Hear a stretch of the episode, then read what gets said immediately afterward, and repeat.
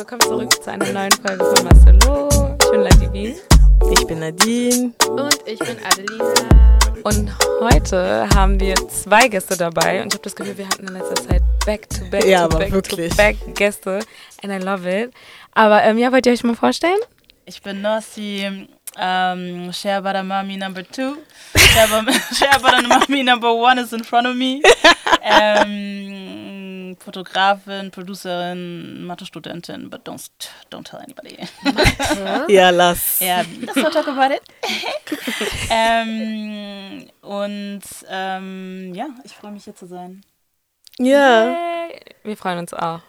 Ja, und wir freuen uns, äh, oh, wir freuen uns noch auf die nächste Gästin, Shannon, die ich, ich könnte sie gar nicht richtig introducen, weil sie macht so viele krasse Sachen. Stell dich selbst vor. Wobei ich tatsächlich immer auch das Außenbild super interessant finde. Deswegen, ich wäre mega neugierig, wie du mich vorstellen würdest, aber ich kann natürlich auch zu meiner Person was sagen. Das ist jetzt gemein, ne? Ich hatte gesagt, Host. Hostess with a Ja, aber mostess. weißt du, sie ist Host. Sie mentort Leute. Sie, also Host, Moderation, so Ich weiß, dass du das Gefühl, systematische sie ist doch überall Coachin bist. irgendwie unterwegs und macht damit. Aktivistisch ist sie sehr stark unterwegs. Also ich könnte so viele Titel nennen. Alright, let me, let me help you out. Ich sag, ich sag meistens, dass ich so, also erstens, genau, ich bin Shannon, freue mich total, total, total über eure Einladung, heute mit dabei zu sein. Und professionell habe ich so hauptsächlich drei Hüte auf. Ich bin einerseits systemische Coachin, ich mache Life- und Business Coaching. Ich bin Moderatorin und arbeite als Referentin zu Critical Whiteness, Antira-Arbeit, Antirassismus-sensibler Arbeit und fokussiere mich jetzt aber immer mehr auf auch Empowerment. So. Aber da kommen wir später wahrscheinlich drauf. Also Empowerment von marginalisierten Gruppen. Ähm, ja, und dann gibt es einfach noch so andere, andere Hüte, aber das sind so die drei Haupthüte, würde ich sagen. Nice. Und ja, also wir haben sie hier eingeladen, weil wir waren zu fünft vor, ich glaube, zwei Wochen oder zweieinhalb Wochen. Schon, ey. Ja, Zeit rennt. Aber genau, wir waren auf einem Screening eingeladen und ähm, leider war es dann so, dass wir nicht so ganz alles loswerden konnten, was wir sagen wollten, weil es ja, ne, also alles hatte natürlich einen Zeitplan und so. Und ähm, wir hatten uns einfach nicht ausgeredet. Und deswegen dachten wir so, okay, wir haben hier Zeit und wir laden euch zu uns ein and then everybody can say their piece. Mm. Und äh, uns ist es auch vor allem wichtig, weil ich habe das Gefühl gehabt, und ihr könnt mir da entweder widersprechen oder zustimmen, aber ich, hatte, ich habe das Gefühl gehabt, dass manchmal unsere ähm, Concerns ignoriert wurden und deswegen kamen wir gar nicht dazu, so wirklich zu erklären, was wir meinten. Wir wurden leider oft unterbrochen und so, deswegen, you know. Aber bevor wir darauf eingehen, wollen wir ein bisschen, ne, wir wollen langsam anfangen. und ähm, ja, wir erzählen euch von einem Event, auf dem wir letzten Samstag waren, also Nadine, noch sie und ich. Und ähm, ja, Nana, willst du erzählen? Ich kam zu spät, erzähl mal. Du kamst pünktlich. Ja, aber ich war, I was running late. Aber Jan, ich kann sehr gerne erzählen. Und zwar, ähm, wie einige bestimmt von euch, ähm, ich weiß nicht, ob ihr Mayo kennt, aber bestimmt, also sie ist ähm, dafür bekannt, sehr viel über Colorism zu reden und ähm, hat am Samstag eine Veranstaltung auf die Beine gestellt, zusammen mit Femi. Ähm, das hieß äh, The Theme is Black Joy und ähm, wie ihr anhand des, T des Titels erkennen könnt, ging es halt um äh, She was centering Joy und ähm, vor allem auch Dark-Skinned People. Und ähm, ja, und diese Veranstaltung hat am Samstag stattgefunden, was auch ganz nice war. Also ich habe mich ganz toll gefühlt, weil ich durfte ganz vorne sitzen, because I'm a dark-skinned babe. ähm, das war wirklich so, dass die Plätze reserviert waren für dark-skinned babes. So I was like, okay. Und äh, ja, das war, also Mayoa ähm, war da, sie sah auch super cute aus, by the way. Ähm, genau, hat die Show präsentiert und ähm, das Programm war so, dass wir mit einem äh, Shortfilm angefangen haben von einer äh, Nigerianer, äh, von einer nigerianischen Filmmakerin, ähm, wo auch schwarze Frauen, also von all shades, all different shades, ähm, gecentert worden sind, vor allem im Alltag, was sehr schön war. Also ihr könnt dazu bestimmt gerne auch was sagen. Also ich fand es auf jeden Fall richtig schön. Ja. Die heißt Miley. Afolabi. Ja, genau, so heißt sie. Und ähm, ja, das war ein sehr schöner Shortfilm. Dann, ähm, was kam danach? Danach, Danach kam die Performance. nee, ich glaube, danach kam die aus Sambia, glaube Ach ja, ich. stimmt. Ich glaube, die aus Sambia, die gesungen Ja. hat. Genau, ich habe den Namen leider vergessen. soothing Die- Stimme. the one that flirted with me? Nadine und ich haben uns nicht mehr eingekriegt. Sie hatte so eine seducing voice. Warum spricht man so? Hi, everybody. I am, what's your name again? I, I forgot.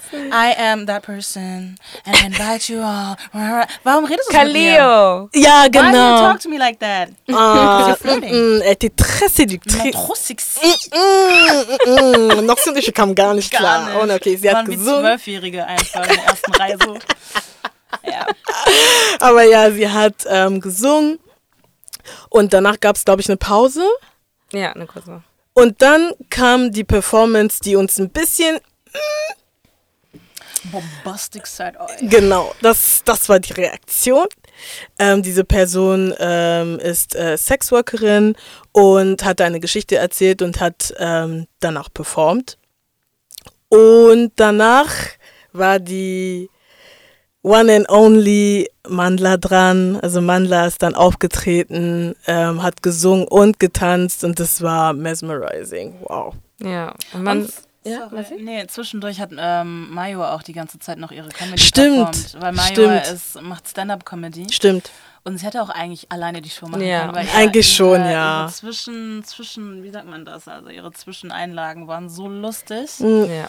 Sie ist, äh, Das hätte sie, also sie hätte auf jeden Fall so ein kleines Segment für sich selbst ich mit auch, einbauen können. ja. Aber ich glaube, ihr war es vor allem wichtig, ähm, Dark Skin Femmes einfach ein, eine Bühne zu geben. Mhm. Und deswegen war es so schade, dass die dritte Performance so ausgefallen ist, wie sie ausgefallen ist. Könnt ihr jetzt bitte erklären, was let's die talk about gemacht hat? positives first. No, gonna positive. Erstmal, genau, erstmal die positive Sache. Ja, sie hat Der Film war-. Ach so. Dachte, wir reden schon über die dritte Person. Ah, nee, nee, dritte. nee, nee, nee. Lass, lass, ah, der Reihe nach. Okay, okay. Also der Film, wie Nana meinte, war richtig schön, weil er hat wirklich also andere Aspekte auch gezeigt. Und Maiwa hat auch erzählt, dass es der Filmemacherin wichtig war, äh, Frauen in so ähm, also Fashion und Make-up und so weiter zu Mm, zeigen. die Weil, Farben. genau, weil es so sonst nicht, also sie werden sonst so nicht gesehen und die wollte das einfach machen. Und das war einfach nice, weil, ähm, also das Voice-Over war aus Französisch. Ja, das, Das war. nicht so ganz ja, das haben wir auch nicht, ja. Aber wir haben ja nicht verstanden, was die gesagt haben. Da waren keine Untertitel oder so. Und trotzdem haben wir verstanden, was gesagt wurde. Das war irgendwie sehr cool. Und ähm, Kaleo hat dann musikalisch performt und wir durften noch ein bisschen mitsingen. Und zwar war funny, weil sie hat dann so ähm, für ihr inneres Kind performt. Und dann haben wir alle halt so dieses da di da di da da da. Oder war das das? Nee. Da, da, di, da, da, da, da, da, di, da, da, da, Das. da. Oh mein Gott, ich hab, du hast den schönsten Arsch gesungen. Ja, Never mind. Aber auf jeden Fall das andere. Und das war richtig nice. Und wir waren auf diesem High. Und dann kam die dritte Performerin, hat sich hingesetzt und wir waren alle super gespannt. Wir waren so, Mayo hat sie extrem krass introduced und wir waren so, okay, wir sind gespannt, was kommt jetzt.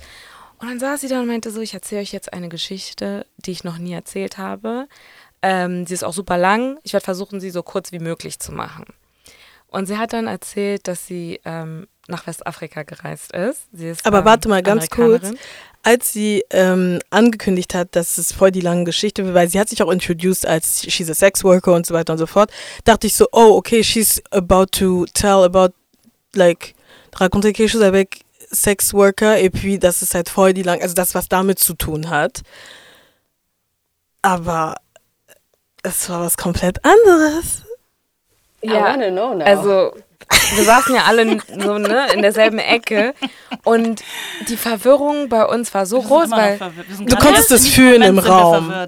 Deswegen, Leute, ja. wie gesagt, wir waren auf diesem High ja. und dann sitzt sie da und erzählt ja, also man konnte am Akzent schon äh, hören, sie ist Amerikanerin. Aber hat sie auch gesagt. Aber dann hat sie es natürlich nochmal gesagt. Sehr, was sehr gut ist, by the way. Genau, dann hat sie auch nochmal gesagt, dass sie, glaube ich, ähm, jamaikanische Wurzeln Mhm. hat. Und sie hat das aber nur benutzt, um danach anti-African zu sein. Ja. Oh. Leute, sie hat vielleicht, wie lange hat sie geredet? Sie hat gefühlt hat sie 20 Minuten Ja. geredet am Stück und sie hat die ganze Zeit gesagt, dass es irgendwann Sinn macht. Aber es hat nie Sinn Es hat gemacht. nie Sinn meinte, gemacht. Wir haben alle auf den Sinn gewartet. Mind you, it's gonna make sense in the end. And it never made sense. Never. Und warum, also was, was, warum hat sie, oder nee, nicht warum, sondern was waren diese anti, Ja. anti-African Äußerungen? Ja, Also sie hat, Leute, wenn ich euch sage, wir hatten keine Worte für diese Performance. Freunde von uns sind rausgegangen. Ja. Aus, die die haben es nicht ausgehalten. Ja, ja. Und Wo hat sie angefangen? Also sie hat an, es, es hat angefangen mit ihrer Reise nach Gambia. Nee, nicht Nee, Gambia, nach, Guinea. Guinea. Nach Senegal. Nee, Senegal. Senegal. Ja, mit Senegal und dann Danach Guinea. Ah, sie war in Senegal und dann war sie in Guinea und, Und danach am- in dann- Ghana. Wir versuchen es so kurz wie möglich Ja. zu halten. Jedenfalls und die Schwierigkeit, diese Story nachzuformen, muss euch muss darauf hindeuten, wie schlecht diese Story ist. ja. Ja, Weil ich kann es nicht mal mehr zusammenreihen. Sie war im Senegal, dann war sie in Guinea, dann war sie auf einmal in einem Hotel, dann hat sie einen Mann getroffen, der auf einmal verliebt in sie war und dann meinte sie "A- African men because African men love black women, they love curves and everything, which is not aber true. ganz am Anfang meinte sie, als sie in Senegal war, meinte sie, dass sie so schockiert über die Infrastruktur war. Da hat schon angefangen. Das Aber sie hat das nicht so gesagt. Und deswegen, also, Ja. das klingt alles all over the place. Ja, es 'cause ist it super schwer zu folgen. Aber genauso place. hat sie es erzählt. Ja. Ja. Und deswegen waren wir wirklich so, wir haben uns umgeschaut, von wegen, wer versteht das Sie gerade? meinte, I came to Senegal and I looked around and I was like, wow, people really live like this? Ja, Und wir waren so, Ja. hä, was hast du Und dann meinte sie so, I can say that because I'm Jamaican. Und als ich meine ähm, zum, zu der Beerdigung meiner Oma wieder zurückgeflogen bin, habe ich halt gesehen, wie die da leben. Und ich konnte nicht glauben, dass Leute immer noch so leben. Und dann waren wir schon so, hä? Und dann hat sie halt nochmal so rein, einen draufgelegt ja. und hat wirklich gesagt, sie mochte Senegal nicht, weil, ähm, was war das? Ich weiß nicht mal mehr genau, was der Grund war, aber sie hat wirklich so gesagt, Leute leben immer noch so Ja. bäh-mäßig und dann I didn't like it, so I left and went to Guinea. Genau. Und wir waren Und wie dann so, für sie dann da? In den Guinea war es besser, weil sie hat sich gesagt, Guinea was not nice to me.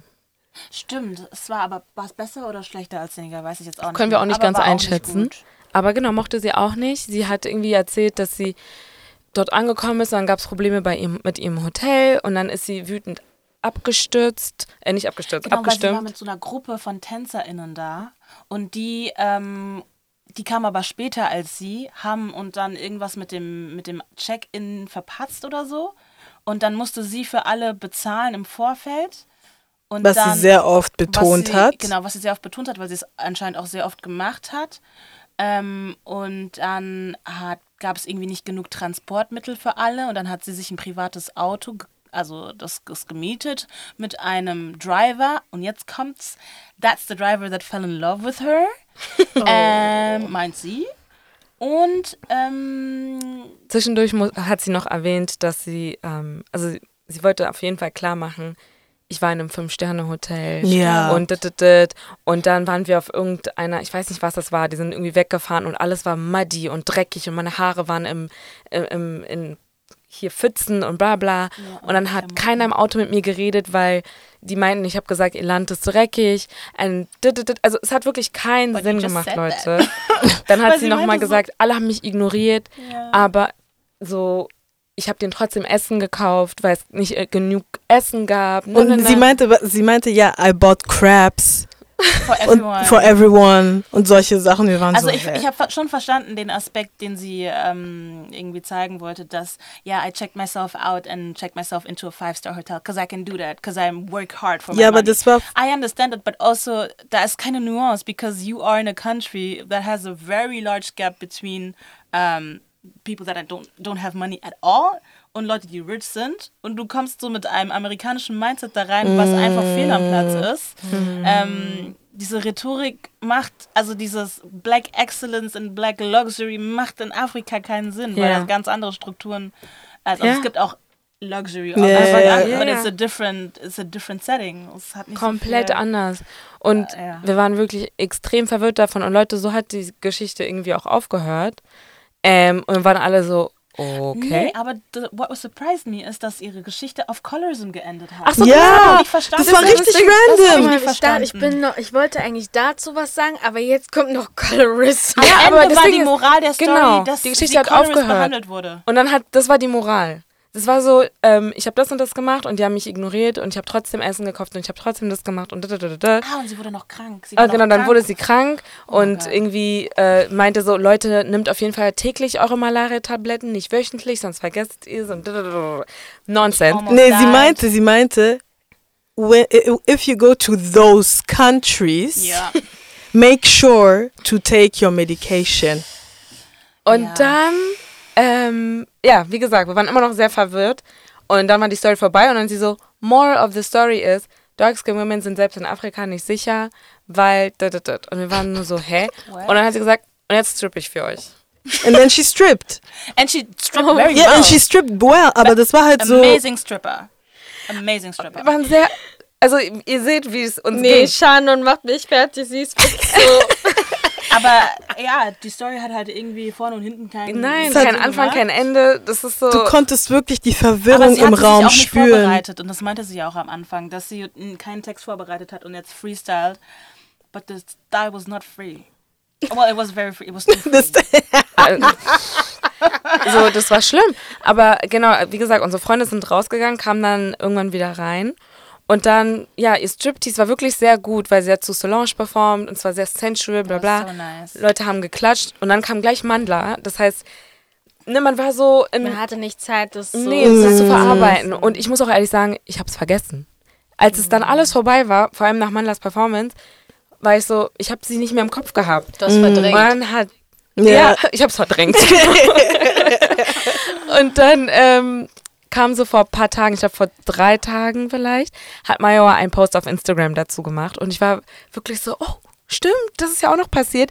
Und man hat wirklich gesehen, dass das war dann wohl im ganzen Raum die Stimmung. Und diese Anti-African Sentiments einfach sind so stark Bei Afroamerikanern. bei Afroamerikanern und es ist so, warum? Also warum kommst du mit so einer komischen Einstellung schon nach Afrika und verlässt das dann und erzählst dann, okay, wir sind zwar alles, also es war majority black äh, Publikum, aber There was white people involved. They did not need to hear that. they didn't. Ja. Also ist mir auch eigentlich egal, was die hören oder nicht hören, aber es war halt irgendwie auch von, also ein, allgemein irgendwie unpassend. Aber man muss es Maya lassen, sie ist wirklich Accountability Queen. Also Ja. direkt addressed. Und wir kennen das ja auch aus anderen Kontexten. Da werden manchmal Leute aus, aufs, ähm, auf die Bühne gelassen, die einfach, ja, Ja. Content teilen, der vielleicht nicht sofort, wie sagt man, Ja, einfach nicht. fortführend, not Ja, so und nicht überlegt Ja, nicht so überlegt. Und da passiert danach nichts im Nachhinein. Das heißt, das Publikum wird damit allein, alleine gelassen und ähm, everybody can just act like this is was what's was supposed to happen and it's okay like that and it's okay for people like that to have the stage. Und ich sag nicht, dass sie nicht das, die Stage gehabt haben sollte, aber man hätte vorher irgendwie abchecken sollen, was sie da sagen möchten. Ja. Und aber auch so, man sollte ihr vielleicht einfach auch sagen, wa warum das, was sie gesagt hat, falsch ist. Weil Ja. wenn das ihre Reality war, Ja. was ich glaube, sie hat Sachen anders interpretiert, glaube Ja. ich ganz ehrlich. Ja.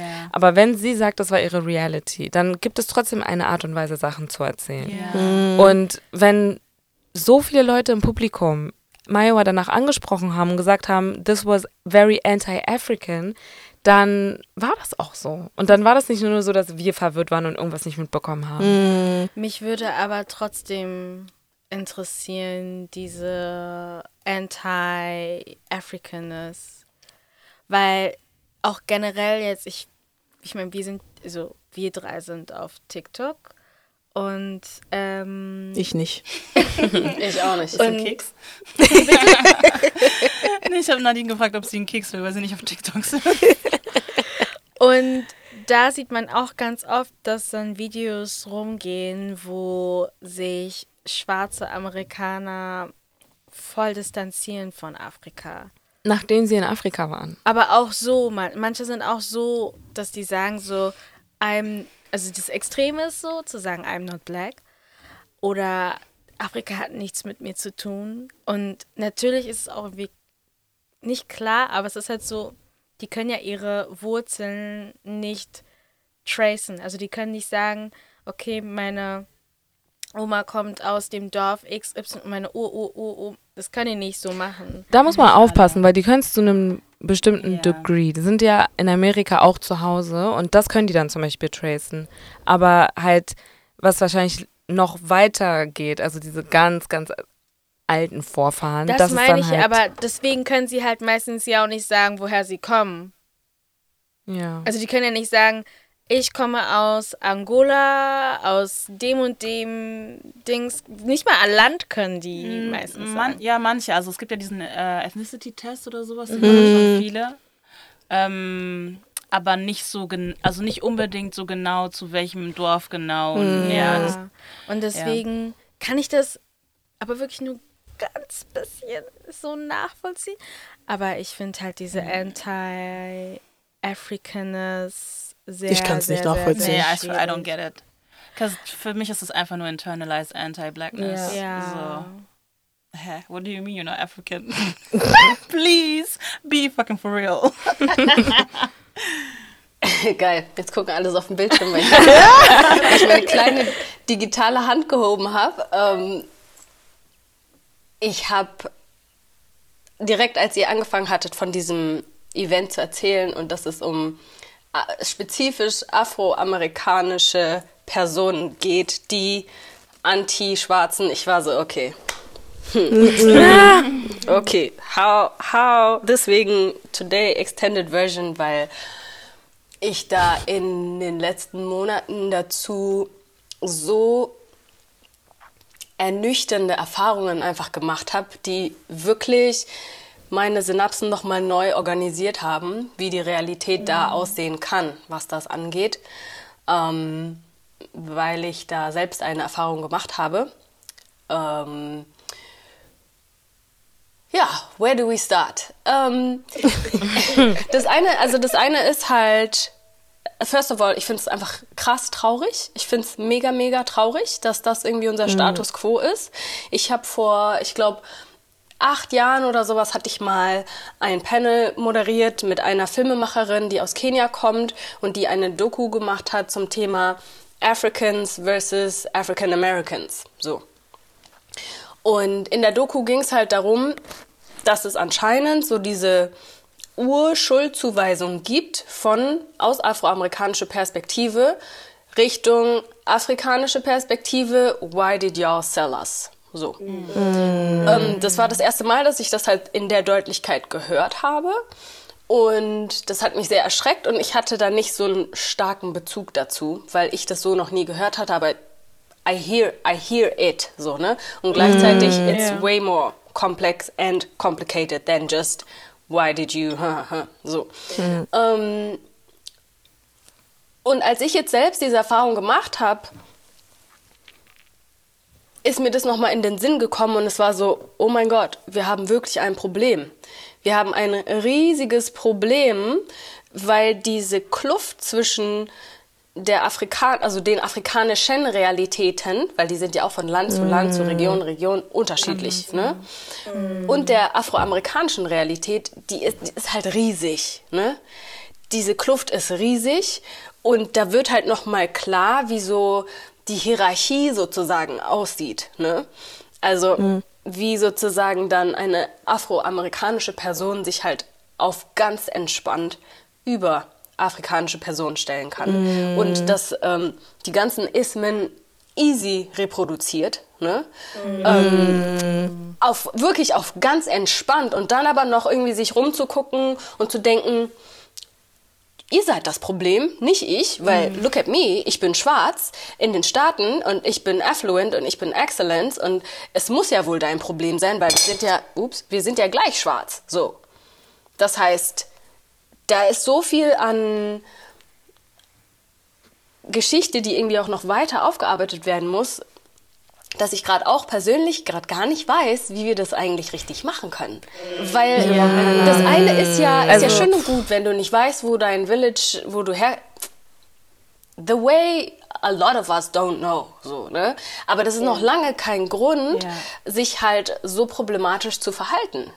Und ich glaube, also Ja, mein Gedanke voll. dabei ist halt, Ja. einerseits ist es gibt sowieso so eine amerikanische Ignoranz, ne, nach dem Motto, alles was bei uns Ja. passiert ist die Norm, ähm, Center of the World, ne, äh, amazing country in the world, Ja. so weiter.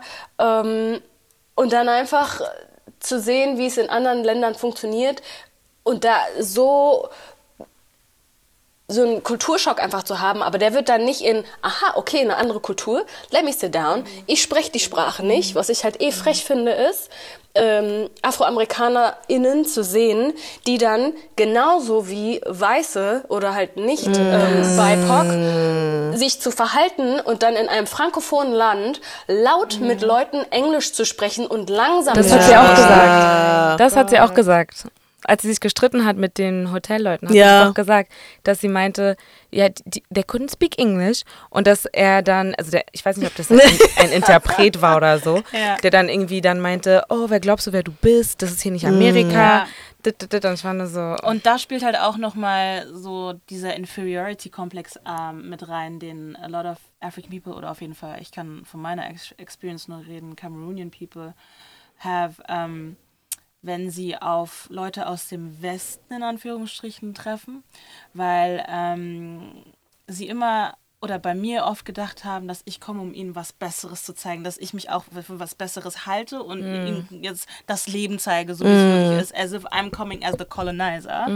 Ähm, und das dann sofort alles, was vom Westen quasi kommt, abzulehnen, aber auch gleichzeitig, dass die ganze Gesellschaft darauf ausgerichtet ist, den Westen zu emulieren. Das, ist irgendwie, das sind so voll viele Ebenen, aber die muss man halt irgendwann mal anfangen, wenigstens zu besprechen, Ja. damit Ja. man sie irgendwann durchbrechen kann. Oh my God, sorry.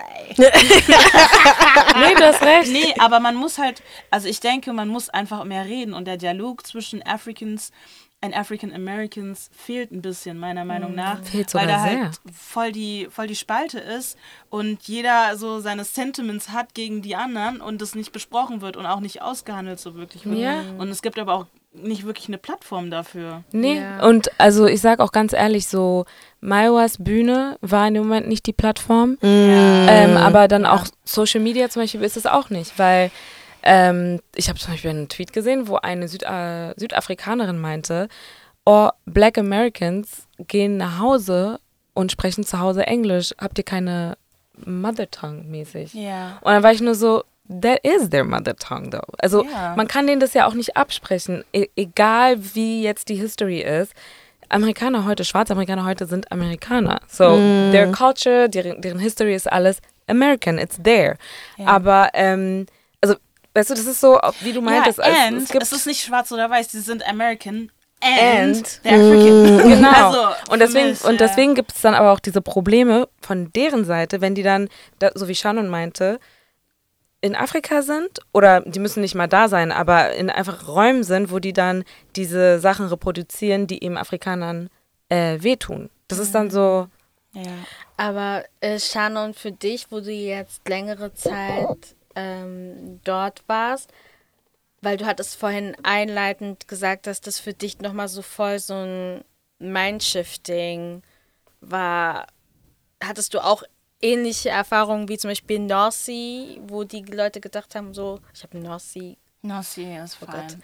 aber ähm, wo du halt äh, das Gefühl hattest, so, okay, Leute denken, ich bin jetzt der Colonizer 2.0 oder eher so komplett andersherum. Ganz ehrlich, ich habe mir davor ganz consciously äh, mich dazu entschieden. Also ich war mir sehr, es war mir sehr wichtig, genau das nicht zu reproduzieren. So.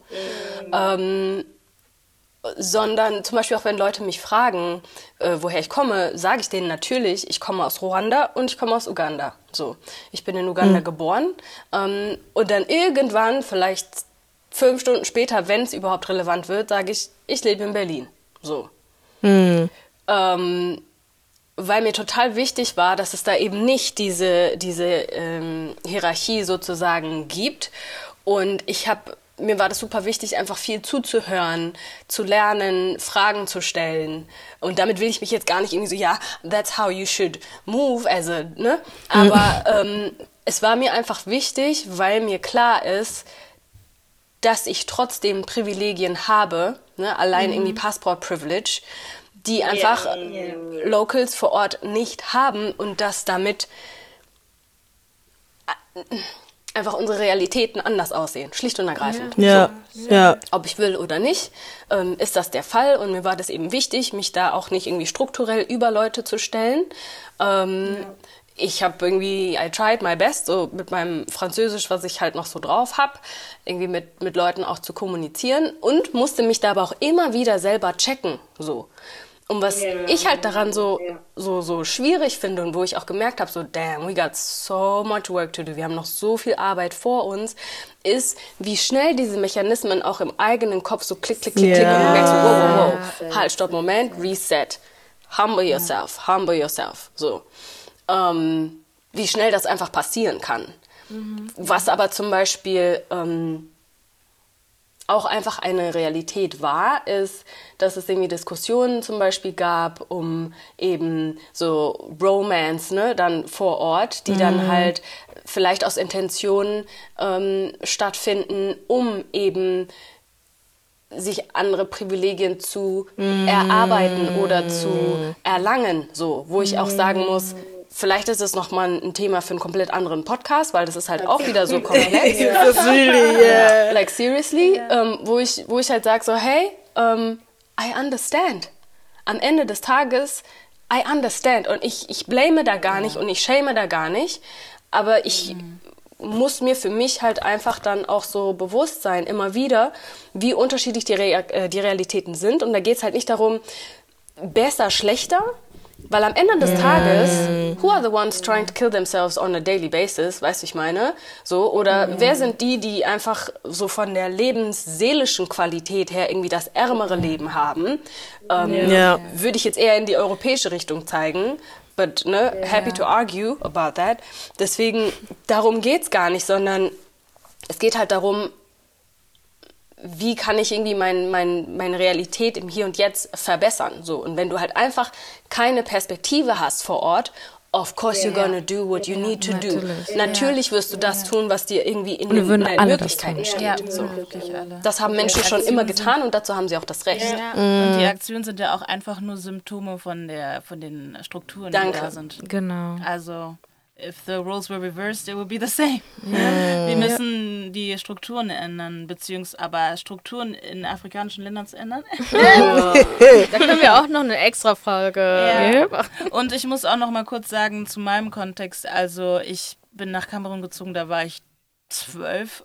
Das heißt, ich hatte noch nicht mal diese Awareness, die ich heute habe, mich ähm, aus einem more conscious state mit der Sache auseinanderzusetzen oder mit meiner Realität oder mit meinen Privilegien, mit meiner Art und Weise, wie ich auftrete. Das waren alles Prozesse, die ich so mit einem Kind, Kindheitsbrain oder einem Kindheitsbewusstsein quasi durchmachen kann. Und ich kann das jetzt natürlich besser reflektieren, wie ich älter bin.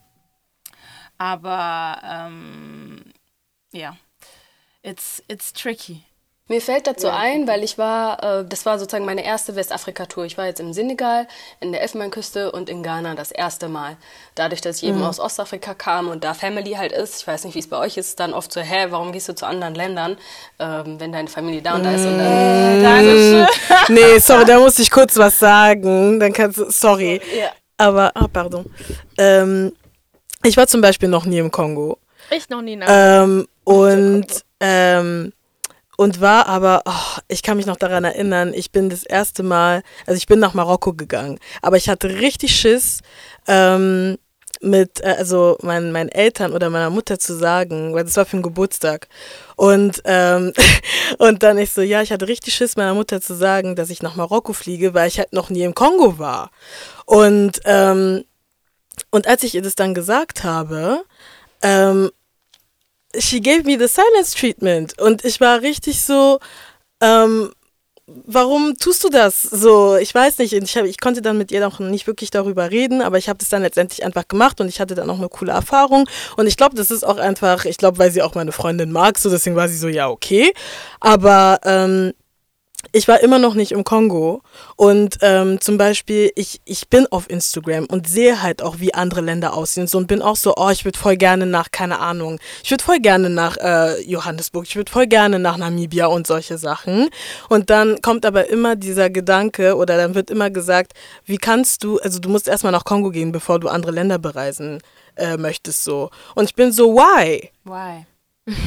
Why? Ich bin so wirklich, why? Ja, Ich glaube, ich glaub, dadurch, dass ich vielleicht so die Zwischengeneration bin ähm, und so diese Oldschool-Mentalität halt auch von meiner Mutter so mitbekommen habe, dass es da so ein Deep Hurt zum Beispiel gab, dass ich die Idee hatte, äh, ohne sie das erste Mal nach Ruanda zu gehen. Das war so, you might as well so consider yourself a new family, so mäßig, ne?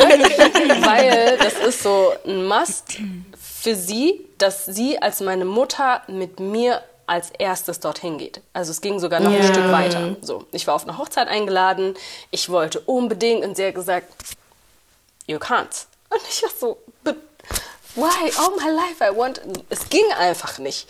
Und ich konnte das auch nicht verstehen und ich musste es dennoch akzeptieren. So.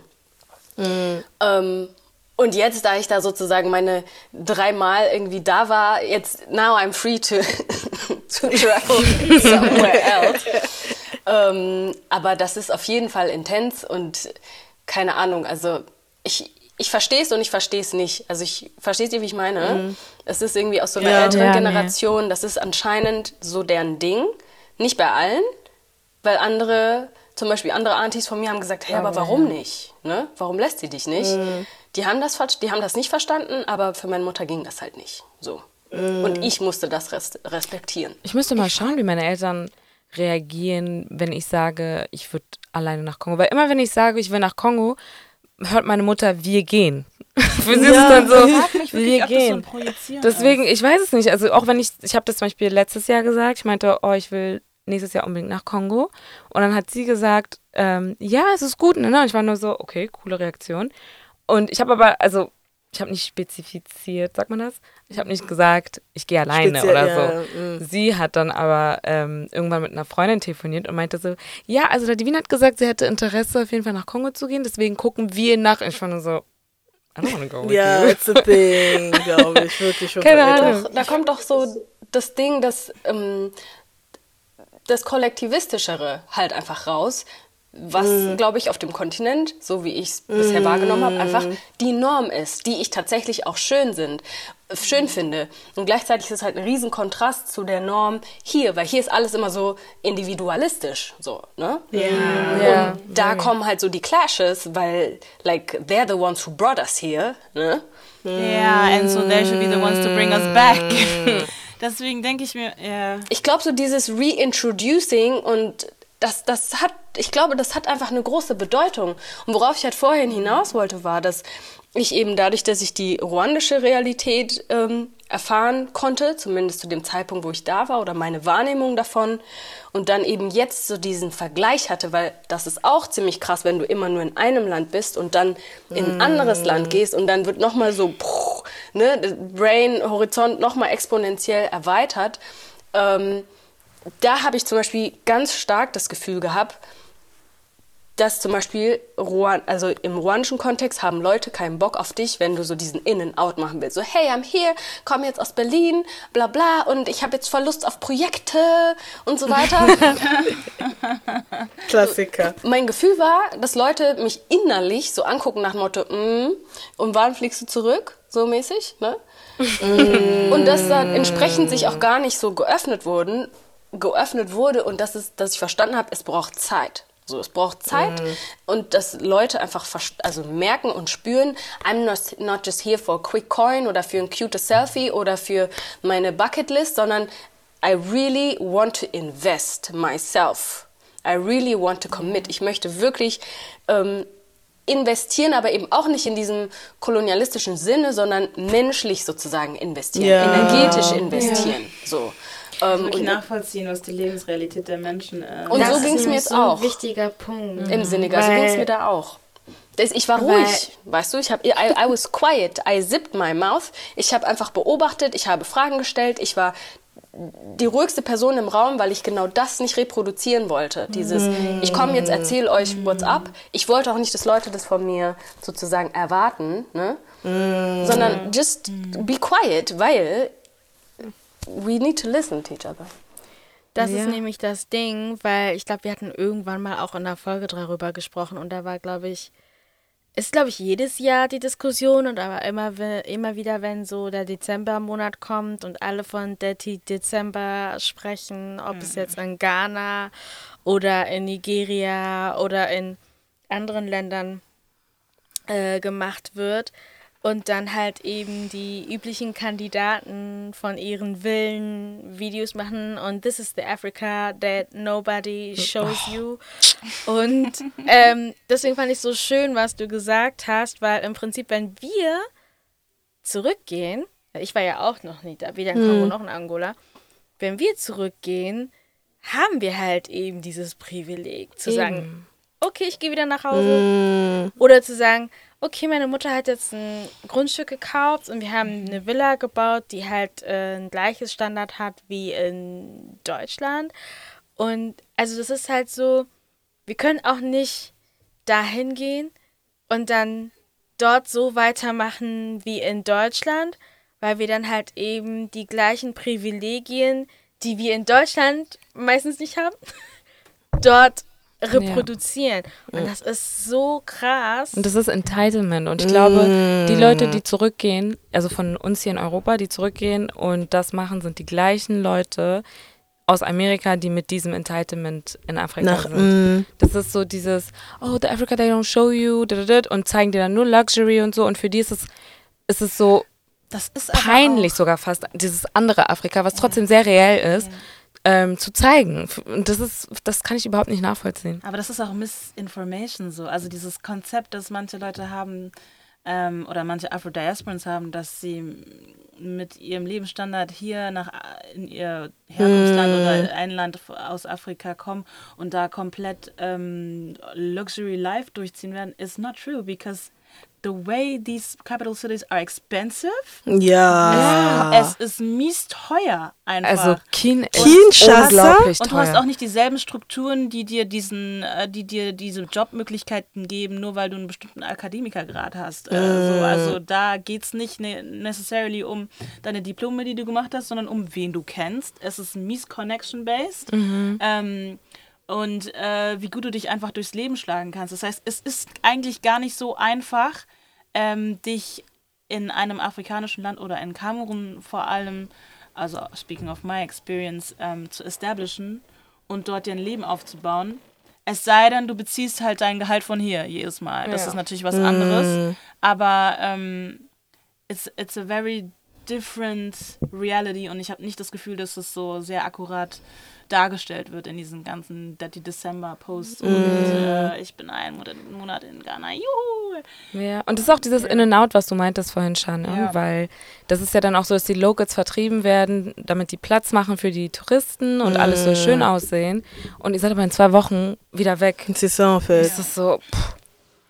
but yeah, nee, es ist... Ein weiteres Thema, was halt auch uns sehr beschäftigt hat, ähm, ist das Thema Sprache. Und da gab es ähm, diese Woche eine sehr interessante ähm, Twitter-Diskussion, wo ein Twitter-User, ich versuche das so gut wie möglich zusammenzufassen, aber die Person hat halt eben so geschrieben, keine Ahnung, wenn ich jetzt sehe, dass ähm, wir gehen mal davon aus, schwarze oder afrikanischstämmige ähm, junge Leute mit ihren Eltern oder mit anderen Menschen aus der Diaspora eine europäische Sprache sprechen, also Englisch, Französisch, Portugiesisch, Spanisch. Ähm, I will look down on them. I will forever look down. Okay, I will forever, Forever. look down on them. She said forever. Forever, ever? Forever. Und ich habe das gelesen und ich habe es wirklich kurze Zeit danach gelesen, damit sie, äh, als sie das ähm, veröffentlicht hatte, die Person. Und ähm, ich war dann so, ich habe es gelesen, ich war so, ich fand das voll krass, diese Aussage, weil ich so dachte, das ist, erstmal so der Instinkt in mir sagt, das ist voll unfair. Und dann aber auch fand ich, man hat irgendwie einen Satz in die Leere gerufen mm. oder geschrien, ohne Kontext auch dahinter mm. zu schreien. Und deswegen war meine Frage dann so, weil ich dann auch nicht judgen wollte in dem Moment. Also habe ich auch an keiner Stelle, aber ich wollte halt nicht gleich sagen, ah, okay, guck mal, diese olle Kuh. Sondern ich dachte so, okay, aber dann habe ich sie halt einfach gefragt, so, ja, würdest du auch auf Leute runterschauen oder so herabsehen, wenn sie zum Beispiel nichts dafür können, dass sie halt eben nur eine europäische Sprache lernen, weil es genug afrikanische Haushalte gibt, wo du damit aufgezogen wirst, dass das die Sprache ist, die du lernen mhm. solltest. Mhm. Und das halt sehr kurzsichtig ist. Also es ist gar nicht mal so richtig weit gedacht. Ja. Das ist zu kurz gedacht, das einfach zu äußern, obwohl und ich glaube, die anderen würden dagegen stimmen, aber ich gehe mal davon aus, dass ihre Intention irgendwo auch gut war, zu zeigen, so, hey, we need to speak our native tongue. Aber ich denke mir halt so, selbst nee. dann. Nee, ich bin da recording. Ja, ich auch. Ja. Aber genau, aber ja. das ist halt, das war halt wie du halt meintest, so, der Approach war einfach komplett yeah. falsch. Ja. Und so, deswegen, wenn der Ausgangspunkt war, hey Leute, seid nicht ähm, also es soll euch nicht peinlich sein, eure Sprachen zu lernen. Yeah. Oder wenn ihr, also weil es ist die Realität von mm. vielen von uns. Ähm, ich habe auch gesehen, dass es einen Kommentar gab, wo jemand meinte, dass ähm, Kinderärzte das damals auch so empfohlen haben, bevor Kinder eingeschult wurden, von wegen, redet lieber nicht. Das war bei ja. mir so, weil meine Eltern sind zu DDR-Zeiten nach Deutschland gekommen, äh, in Eberswalde, wo es, wir waren die einzige reine schwarze Familie. Und meine Mutter guck mal, meine Mutter, ja, die haben mit mir Französisch geredet, die haben Portugiesisch geredet, die haben Lingala geredet und Deutsch. Und obviously habe ich dann die ähm, Sprachen auch gemischt im Kindergarten. Und die Ärzte haben früher gesagt, nee, redet nur Deutsch mit den Kindern. Und dann Deswegen ist es bei mir so, dass wir zu Hause, also Lingala können wir fast alle sprechen. Französisch reden wir gar nicht mehr so wirklich. Das ist so auf der Strecke. Portugiesisch verstehen alle und ich bin die Einzige, die wieder angefangen hat zu sprechen, weil bei uns ist es so, wir haben aufgehört zu sprechen einfach. Wir antworten immer auf Deutsch und deswegen, ich war halt so ein Fall, wo meine Eltern zu einer Zeit gekommen sind, wo die Priorität war, okay, wir müssen uns assimilieren.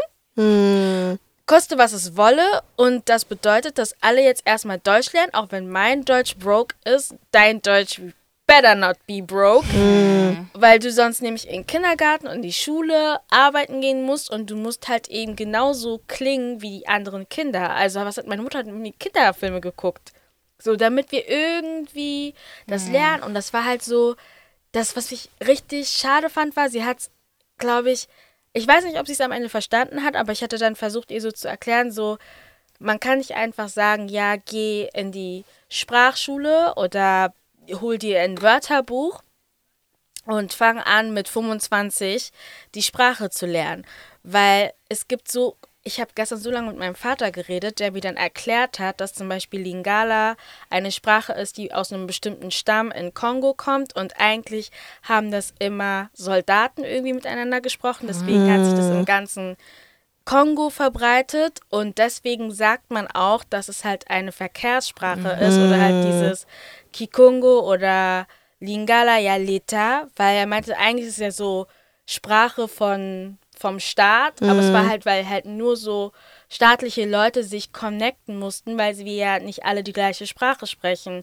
Und dann gibt es ja auch noch Unterformen von jeder Sprache, von jedes Dorf kann anders klingen. Das wissen wir in Deutschland ja. besser denn je. ja. Dass die das nicht verstanden hat, dass die Sprache, es ist so schwer, afrikanische Sprachen zu lernen ja. und diese Selbstverständlichkeit, also du hattest halt das Gefühl, ja. sie hatte so gesagt, so ja, deine Eltern, also das ist eine Ausrede zu sagen, meine Eltern haben nicht mit mir gesprochen, du musst dich jetzt selber drum kümmern. Nicht so, okay, fair enough, aber ich zum Beispiel in meinem Fall, ich könnte nicht einfach zu einer, ich, sorry, ich habe nichts gegen Sankofa, aber ich kann nicht zu Sankofa gehen. Ich kann nicht zu, weil das Kikongo, was die dort le lehren, bringt mir nichts. So, what should I do?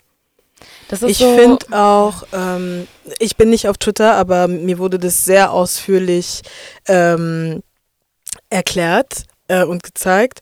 Und ich finde auch, allein das, äh, bei, bei mir, äh, wir hatten auch eine Folge darüber, ähm, darüber gesprochen, bei mir war das auch so ähnlich, dass es, dass eher darauf geachtet wurde, dass wir Französisch und Deutsch sprechen, weil das uns eher weiterbringt als Lingala. Und, ähm, und ich finde zu sagen, dass ähm, ich finde, dadurch, dass wir dann europäische Spra Sprachen sprechen und dann verlangt wird, dass ähm, wir afrikanische Sprachen auch lernen, ich finde so, das ist voll schwierig, weil wir ein komplett anderes Verständnis haben von Sprache. Romanische Sprachen sind nicht so aufgebaut wie afrikanische Sprachen. Du kannst dann nicht zu mir kommen und sagen, ähm, look down on me because I can't speak my mother tongue. Das ist eine komplett, also das habe ich zum Beispiel gelernt. Ich habe ähm, äh, an der HU habe ich Swahili zum Beispiel gelernt. Und ich meine, klar hatte ich ein bisschen den Vorteil, weil ich Lingala auch ein bisschen verstehe, aber ich habe Lingala zum Beispiel auch nie schriftlich gelernt. Ich habe das wirklich nur so vom Hören gelernt. Und ich habe das erste Mal in einer Institution Swahili gelernt und, und äh, auch wirklich ähm, geschrieben und gesehen, wie das aufgebaut ist. Und das war voll mindblowing. Und ich musste mich voll adjusten, weil das System, wie diese Sprache aufgebaut ist, eine komplett andere ist als äh, romanische Sprachen. Mhm. Und das hat dann für mich dann auch total Sinn ergeben, wie Lingala auch aufgebaut ist. Aber es ist schwer, wenn du äh, in einem europäischen äh, Land geboren und aufgewachsen bist und nur diese Sprache sprichst und es nur von deinen und die afrikanische Sprache nur von deinen Eltern hörst, aber die dir das nicht beibringen. Ja. So, wie kannst du von so mir erwarten, dass ich das dann so schnell lernen kann? Es vergisst einfach, also so eine Aussagen sind so leer, weil es ja. ignoriert und vergisst so viele Szenarien. Es gab zum Beispiel auch sehr viele ähm, Kameruner, die sich dazu geäußert haben. Und das kannst du ja dann auch bestätigen. Aber sie meinten zum Beispiel, dass ähm, dass es voll schwer ist, weil es in Kamerun so viele Sprachen 200, gibt. Über 200. Und ich meine, das ist ja in Kongo eh, ähnlich, aber wir haben zum Beispiel diese, also Kongo könnte man in vier einteilen fast mhm. und sagen, hier spricht man Lingala, hier spricht man Kikongo, hier Chiluba, hier Swahili. Das ist wirklich so, so könnte man es eigentlich einteilen. Und, und, dann unterteilt sich es auch. Immer genau, wieder, aber so in, in grob könnte man sagen, in dieser Region, wenn du diese Sprache sprichst, wirst du verstanden. Und dann meinten einige Kam Kameruner, bei denen so ist es gar nicht. Selbst deren, die Eltern ja. können sich untereinander nicht ähm, auf diesen Sprachen unterhalten, ja. weil sie aus verschiedenen ähm, Tribes kommen zum Beispiel. Meine Eltern kommen aus äh, Dörfern, die vielleicht drei Stunden, drei Stunden voneinander entfernt sind und die können sich nicht. Verstehen. Siehst du? Und es sind ja. so Aussagen, wo ich mir so denke, du hast das so unüberlegt gemacht und ja. es ist auch extrem unfair, weil ähm, also wie du Nadine schon richtig erklärt hast und du vorhin auch, es kommen ja natürlich noch andere Sachen dazu, wie zum Beispiel der Aufbau von Sprachen mhm. oder ähm, diese ähm, die Schulen, das, also wie wir hier aufgezogen wurden, aber dann auch so dieser Disconnect, den auch wir haben mhm. als Diasporians hier, ja. ist leider einfach eine Realität, dass wir, auch wenn wir zwei afrikanische Elternteile haben und die kommen beide aus demselben Land zum Beispiel, haben wir trotzdem irgendwas, was uns fehlt manchmal, wo wir uns so denken, okay, you know, like I want to be part of it completely, aber ich bin nicht da geboren, ich bin nicht dort aufgewachsen, dieser Teil fehlt mir. Und wenn dann Leute kommen, die sagen, ja, wow, ich gucke dann auf euch herab, ich finde das einfach richtig unfair. Das ignoriert so viele Hürden einfach, die da mm. sind, da, also die dir da im Weg stehen, das lernen, zu lernen zu können. Also, dass du es du gar keine Plattform dafür hast, das zu lernen, dass deine Eltern so konditioniert wurden, als sie hier angekommen sind mm. oder in ihrer Realität hier, dass sie es gar nicht wollten oder dass sie ihnen das eingetrichtert wurden, dass sie das nicht sprechen sollen, ähm, dass du selber einfach überwältigt bist, because being black in a predominantly mm. white space is a lot, mm -hmm. that you may not have any capacity to learn an extra language. Ähm, also, das ist einfach gar keine Nuance in diesem Statement. Das no. ist ja. ähm, einfach schade. Absolut nicht. Was ich halt super schade finde und ähm, manchmal habe ich so das Gefühl, dass es so eine Art Buffer geben sollte, wann irgendwie Leute Dinge teilen, Sentiments teilen ja. und dann nochmal so, ja. keine Ahnung, ja. die Stimme der App einem nochmal sagt so, sind Sie sich wirklich sicher? Ja, ja. jetzt denke ich mir so oft. Wollen Sie sich das nicht nochmal überlegen? Weil wir, also es ist auf jeden Fall ein Diskurs, der super wichtig ist. Bei mir ist es zum Beispiel so, ich habe ähm, zuerst Kinyarwanda, Luganda und Swahili gesprochen und dann Englisch gelernt und dann Deutsch gelernt. So, und dann Französisch. Und genau die gleichen Stories wie bei euch, dass halt durch die Tatsache, dass dann die Eltern ähm, auch den Pressure hatten, oh Gott, das Kind muss jetzt sich im Kindergarten irgendwie kommunizieren können, wurden die anderen Sprachen einfach nicht gesprochen. So.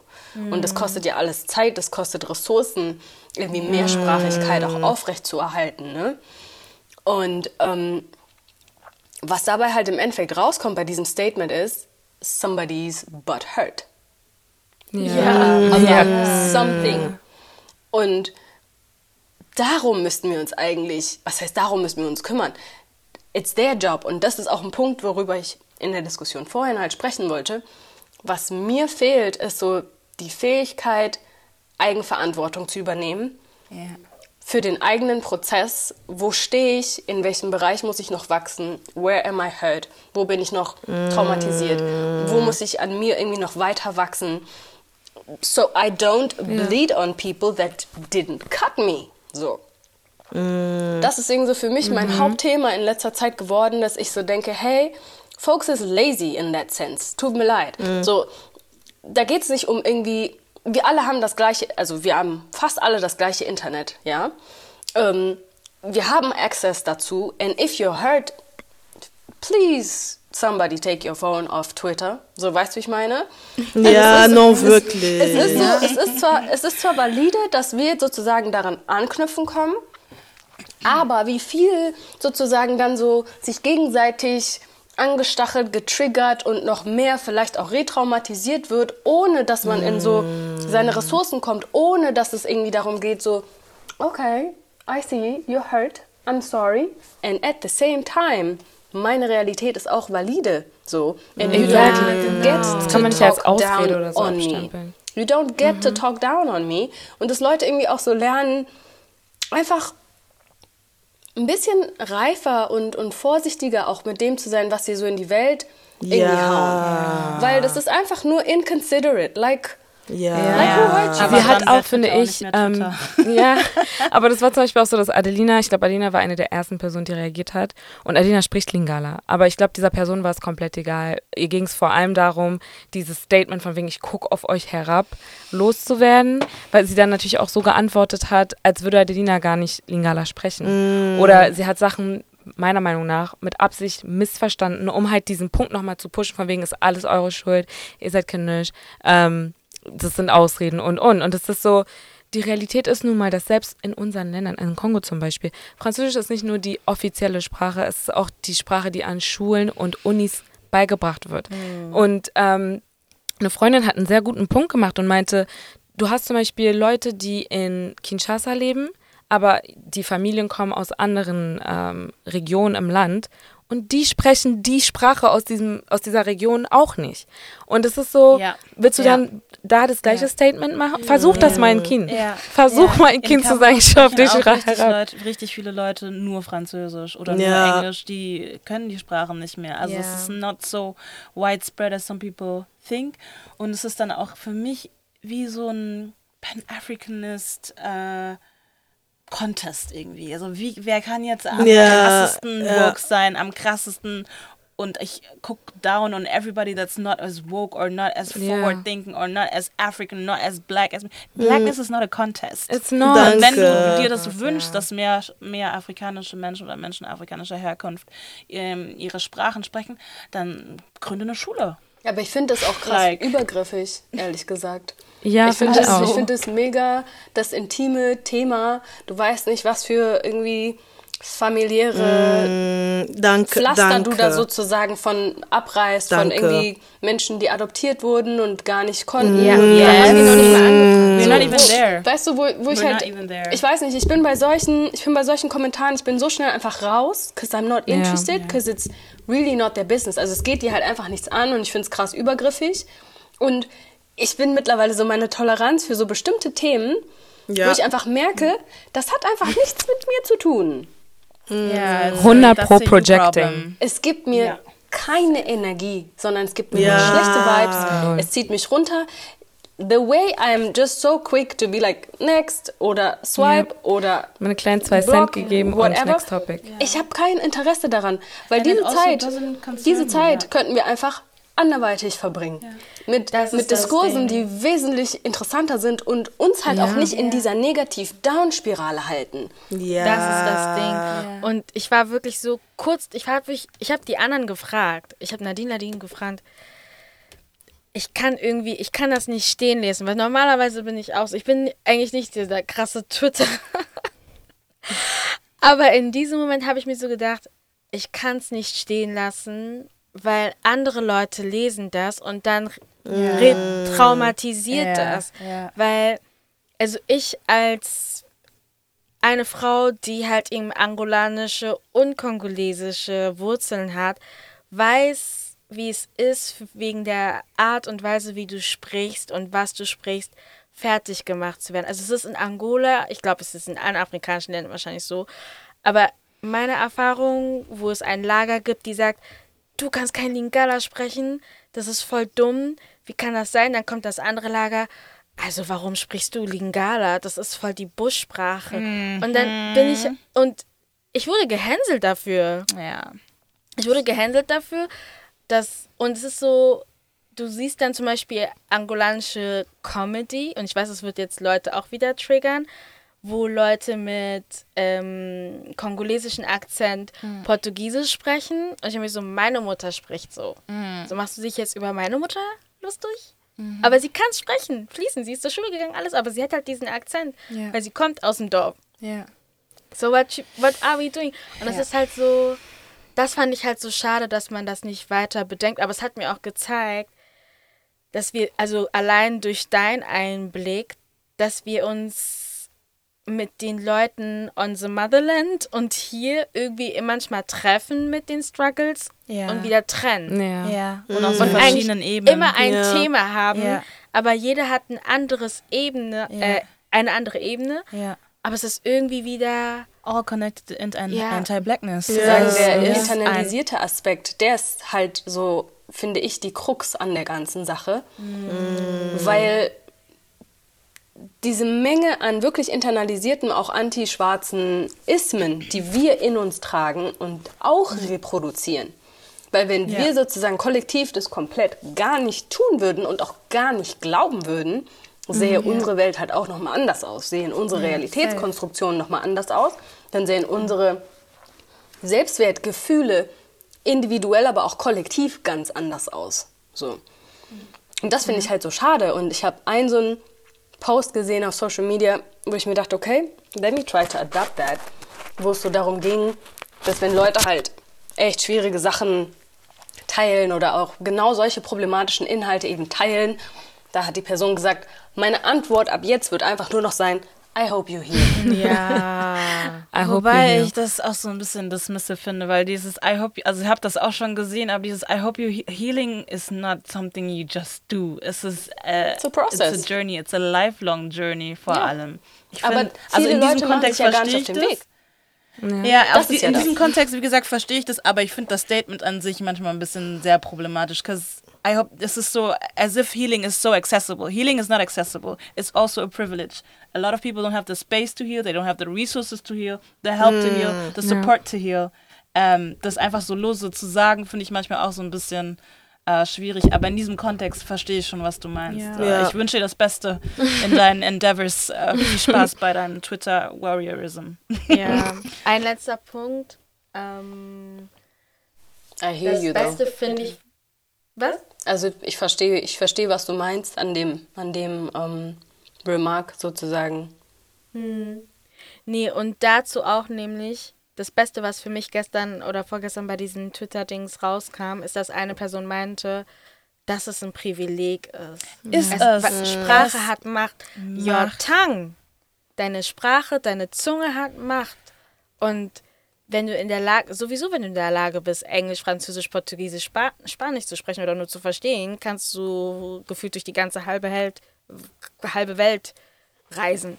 Aber auch dein, as a Afro-Diasporan, dein, deine Closeness zu deinen African Roots ist auch ein Privileg, weil das haben nicht alle afrodiasporischen Menschen. Also der Fakt, dass ich, wenn ich will, nach Hause reisen kann und Kamerun mein Zuhause nennen kann, da in ein Haus gehen kann, zu meinen Großeltern ins Dorf gehen kann, das ist ein Privileg. Das haben nicht alle afrodiasporischen Menschen, nicht alle afrodiasporischen Menschen wissen, wo sie herkommen, können sie aufstehen, haben Resources zu sagen, ich gehe jetzt zurück, wo ich herkomme, in Anführungsstrichen, und resource mich.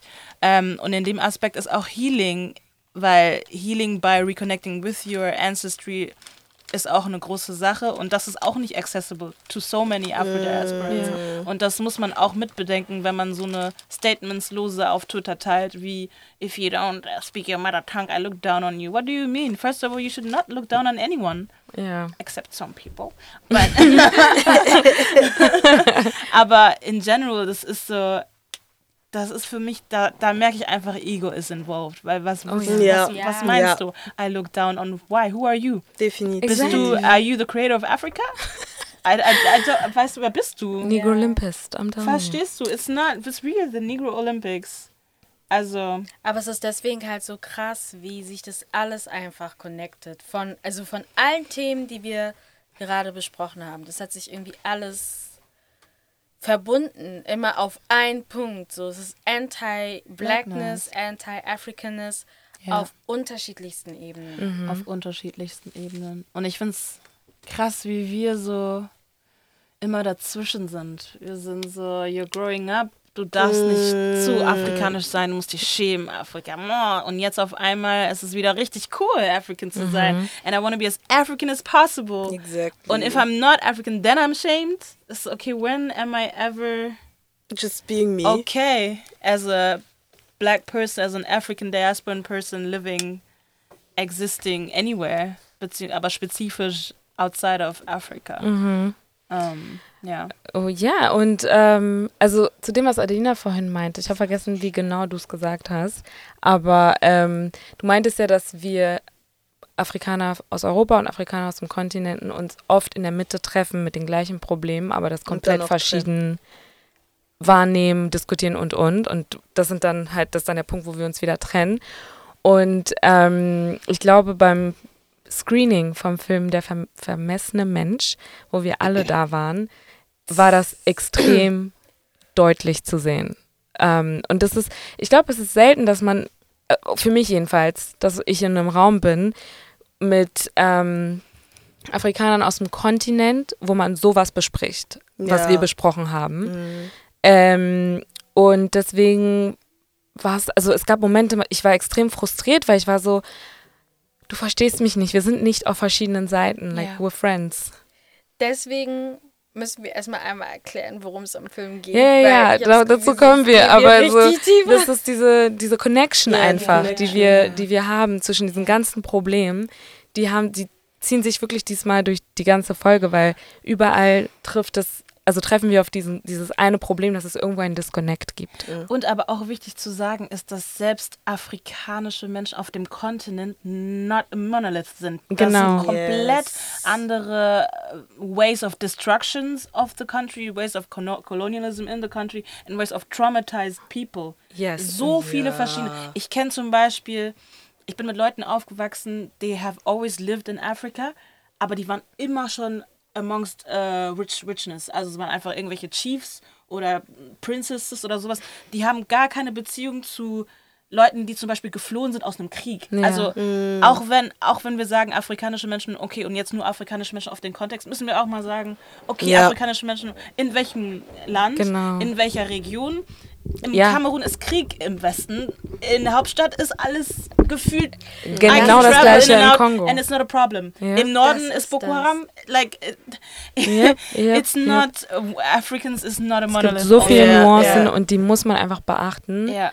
Und ähm, ja, wir waren, wie gesagt, vor zwei, drei Wochen bei einem Screening. Da ging es um den Film Der vermessene Mensch. Der ist jetzt seit ein paar Tagen im Kino und vielleicht hat einer von euch den schon mal hope gesehen. not. I hope you didn't. Oder wenn, just know. Wirklich, also wenn ihr euch den Film jetzt nach dieser Folge angucken wollt, Trigger Warning, Trigger Warning, Trigger Warning. Das geht nicht mehr. Weil, ähm, also wir wussten alle, worum es in dem Film ging. Ähm, aber ich finde, man hätte trotzdem nochmal ein Trigger Warning setzen sollen, weil, Anfang vom Film irgendwie. ja, irgendwie am Anfang oder so, weil als wir, äh, am Ende des Films waren, war ich wirklich so, wow, ich habe ich hab keine Luft. Ich, Da ich bin außer Puste. Stille. Da war auch Ja, es war sehr im still im Raum. Raum und man hat einfach gesehen, okay, wir sind alle sehr bedrückt irgendwie. Und ja, will, will jemand mal so ein bisschen erzählen, worum es im Film ging? Ich versuche es so kurz wie möglich zu machen. Ähm, und zwar geht es halt in, ich glaube, in der Film, der Film startet aber trotzdem im 20. Jahrhundert, oder? Nicht im 19. Ja. Und es ist wirklich die Anfänge von den 1900s quasi. Und da geht es halt um einen, ähm, sagt man, Ethnologiestudenten? Ethnolo Ethnologen. Ethnologen. Er war schon Ethnologe. Ich glaube, er er war war, schon- war er schon wollte Ethnologe, Professor er wollte werden. Professor Ah, er wollte. Professor werden. Guck mal, he is he the one he didn't, who didn't study. ähm, also er ist Ethnologe. Es geht um ein, es, wir sind in Deutschland. Ähm, frag mich nicht, welche geschichtliche Situation wir hatten. Ich weiß nur, es war die Weimarer Zeit Republik oder nicht? Ja. Weimarer. Guck mal, wie schlauen Menschen hier. Weimarer Republik, Republik. Und in der Zeit geht es halt um einen Ethnologen, der halt eben Professor werden möchte und vor allem halt auch Ethnologie als Weg einschlägt, weil Einen weißen Ethnologen. Ja, einen weißen Ethnologen in Deutschland. Ähm, und er schlägt diesen Weg ein, weil sein Vater schon Ethnologe war und halt auch immer schon so Sachen gesammelt hat und sich damit beschäftigt hat, ähm, mit fremden, in Anführungsstrichen, fremden Kulturen sich zu beschäftigen.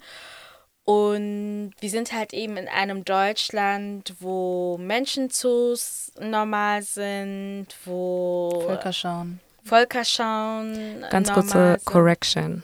Das war nicht die Weimarer Republik, das war die Kaiserzeit. Die sagen doch die ganze Zeit Kaiser, Kaiser Kaiser. Kaiser. Ah, Ja, ja. Shannon meint Kaiserzeit. 18, Ja, ja. 1848. Kaiserzeit. Ähm, genau, aber ja, wir sind in einer Zeit, wo das völlig normal ist, dass es halt eben Völkerschauen gibt, dass es eine Sammlung von Schädeln. Schädeln, von Schädeln gibt, ähm, die quasi vermessen werden. Und die wollen Schwarze Schädel. Also schwarze Schädel, genau. schwarze Faut bien, faut Schädel. bien dire Ja. les termes. Ja, ja. Schwarze Schädel wurden vermessen und die wollten halt eben, also meiner Meinung nach, ich weiß nicht, wie es bei euch aussieht, aber ich habe so verstanden, wie als wollten sie halt einfach nur ihre rassistischen Ideologien beweisen. dass ja. quasi der weiße Mensch Überlegen über j- jeder Rasse, jede Art von Mensch steht. Und es war halt irgendwie so eine dumme Theorie, wie, keine Ahnung, deren Schädel sind kleiner, unsere sind größer. Also es war jetzt auch nicht irgendwie so, dass du sagtest, wow, es ist voll wissenschaftlich, äh, sondern es geht eigentlich nur darum, diese Schädel zu vermessen. Und zu der Zeit ist halt Namibia immer noch unter Kolonialherrschaft von Deutschland. Und ähm, da kamen halt eben Menschen aus Namibia her, die ge- eigentlich aus einem ganz anderen Grund gekommen sind. Und da fängt die Story eigentlich so richtig an. Die sind Beziehungsweise angelogen wurden. Genau. Sie. die sind halt herkommen. eben gekommen, weil sie von. Kaiser Friedrich eingeladen worden sind eigentlich, oder? Nee. Nee, sie dachten, dass sie eingeladen. Nee, sie, nee, sie wurden nicht, Die wurden nicht Die eingeladen. wurden geschickt. Ja, Die wurden Um geschickt. gele- zu lernen und zu verhandeln, glaube ich. Oder? genau. Es Oder ging halt darum auch zu zu sagen, so, hey, wir wollen unser, Unser Land weg. zurück. Es sei denn, Shannon hat noch was einzublenden. Das war, das war ja der Gig, wo ich delayed war. Und dann sozusagen die ersten zwei, drei, fünf Minuten, glaube ich, nicht mitbekommen habe. So wie ich es verstanden hatte, ging es darum, dass die im Endeffekt eine Delegation waren von den ähm, König, also quasi der Prinz, also der Sohn des Königs in Namibia, hat eben seine Delegation nach Deutschland geschickt, um Frieden zu verhandeln in Deutschland mit dem Kaiser. Genau. Ja. Das war eigentlich die Mission. Und dann wurden sie aber ewig nicht zur Audienz eben gelassen. Und was ja da stattgefunden hat, ist, dass die überredet wurden, an dieser Menschenschau teilzunehmen. Und die Übersetzerin, also die Dolmetscherin, hat eben ja dann darum gebeten oder hat ihre Leute dann beschwichtigt, an dieser menschenunwürdigen Schau teilzunehmen, um die Audienz möglich zu machen, um die sozusagen nicht zu ähm, sabotieren. Genau. Genau. Und ähm, dadurch entsteht quasi, also da, diese Dolmetscherin ist halt einer der Hauptdarsteller, der Hauptdarsteller. Und da lernt quasi der Ethnologe diese Dolmetscherin kennen und man merkt halt auch, dass er unterschwellig oder halt auch bewusst, wie man es interpretieren mag, ähm, romantische ähm, Interessen. Interessen an ihr hat, aber halt auch irgendwie diese Neugierde in ihm ist und er dann irgendwie checkt, was voll dumm klingt, aber ach, die sind ja gar nicht so anders. Die ist ja total intelligent, die kann richtig gut rechnen, die kann ist voll wortgewandt, so Interessiert sich für ja- Poesie. interessiert sich Kann für lesen. Poesie und alles. Sie ist ja voll schlau. Und, ähm, Lies mir was vom Buch vor. Like, und er hat das halt eben versucht, auch anhand seiner Hausarbeit oder was es auch immer war, ähm, zu beweisen. Es gibt auch verschiedene Szenen, wo er das vor der, von den ganzen Kommilitonen, wie man das auch immer nennt, ähm, da versucht zu beweisen und rennt eigentlich immer wieder gegen eine Wand. Weil die Deutschen halt eben dann sowohl seinen Lehrer, Professor als auch teilweise die Mitmenschen da eben versuchen zu erklären, ey, fokussier dich darauf zu heiraten und mach deinen Job einfach hier, heirate rich und hör auf mit deinen Träumen, irgendwie Ethnologe zu werden. Ja. Genau, weil er ist arm. Also es wurde explizit am Anfang, er wurde so dargestellt, dass er, ähm, dass klar wird, dass er arm, aus ärmeren Verhältnissen kommt, dass sein Vater an irgendeiner Krankheit gestorben Nee, sein Vater wurde in, Die in Mutter ist Namibia gegessen, in Anführungsstrichen. Ah, Ja. sein Vater wurde natürlich in Namibien von den äh, Ureinwohnern gefressen. Sorry. Aber so haben die doch, die So haben sie ja die Wilden dargestellt. von den. Wilden. Aber ähm, ja. Und die Mutter ist irgendwas. krank. Und die Mutter ist krank, der Arme. Genau. Genau. Und ähm, ja, er wird ja auch als, als dieser Unbeliebte und so. Er ist ja der Underdog Ja, in dieser genau. Er ist Uni. ähm, zu dem wir jetzt Empathie entwickeln müssen Genau. oder sollten. und so kommt es auf jeden Fall rüber. so kommt es extrem rüber, weil er auch als einziger wirklich mit diesen Menschen ähm, spricht. Und dann, es gibt ja auch die Szene, wo die am Tisch ähm, spielen und so. Ja. Und es ist so dieses, also man merkt wirklich, okay, man baut hier einen Charakter auf, Ja, der relatable sein soll. genau. Ja. Zu dem sich vor allem die weiße Audienz ähm, verbunden fühlen kann und sagen könnte, ich wäre diese Person. Genau. Und nicht wie alle anderen, die denken, dass schwarze Menschen unterwürfig sein sollten, sondern ich wäre die Person, die das beweisen will, dass sie es nicht sind, dass sie schlau sind. Vor allem auch, weil, also man merkt das ja auch in der Sprache, er ist der Einzige, der wirklich sagt, Nami, Nabi, Namibianer, Ja, Menschen, genau. Herero und Nama, er sagt Ja, das. Die anderen ja. sagen alle immer nur die Wilden. Die will. So, äh, da merkt man schon so, okay, er ist in Anführungsstrichen der Gute. Und dann geht es natürlich weiter und irgendwann ähm, ist er, wie, wie ist er nochmal, Hoffmann? Ne? Hoffmann.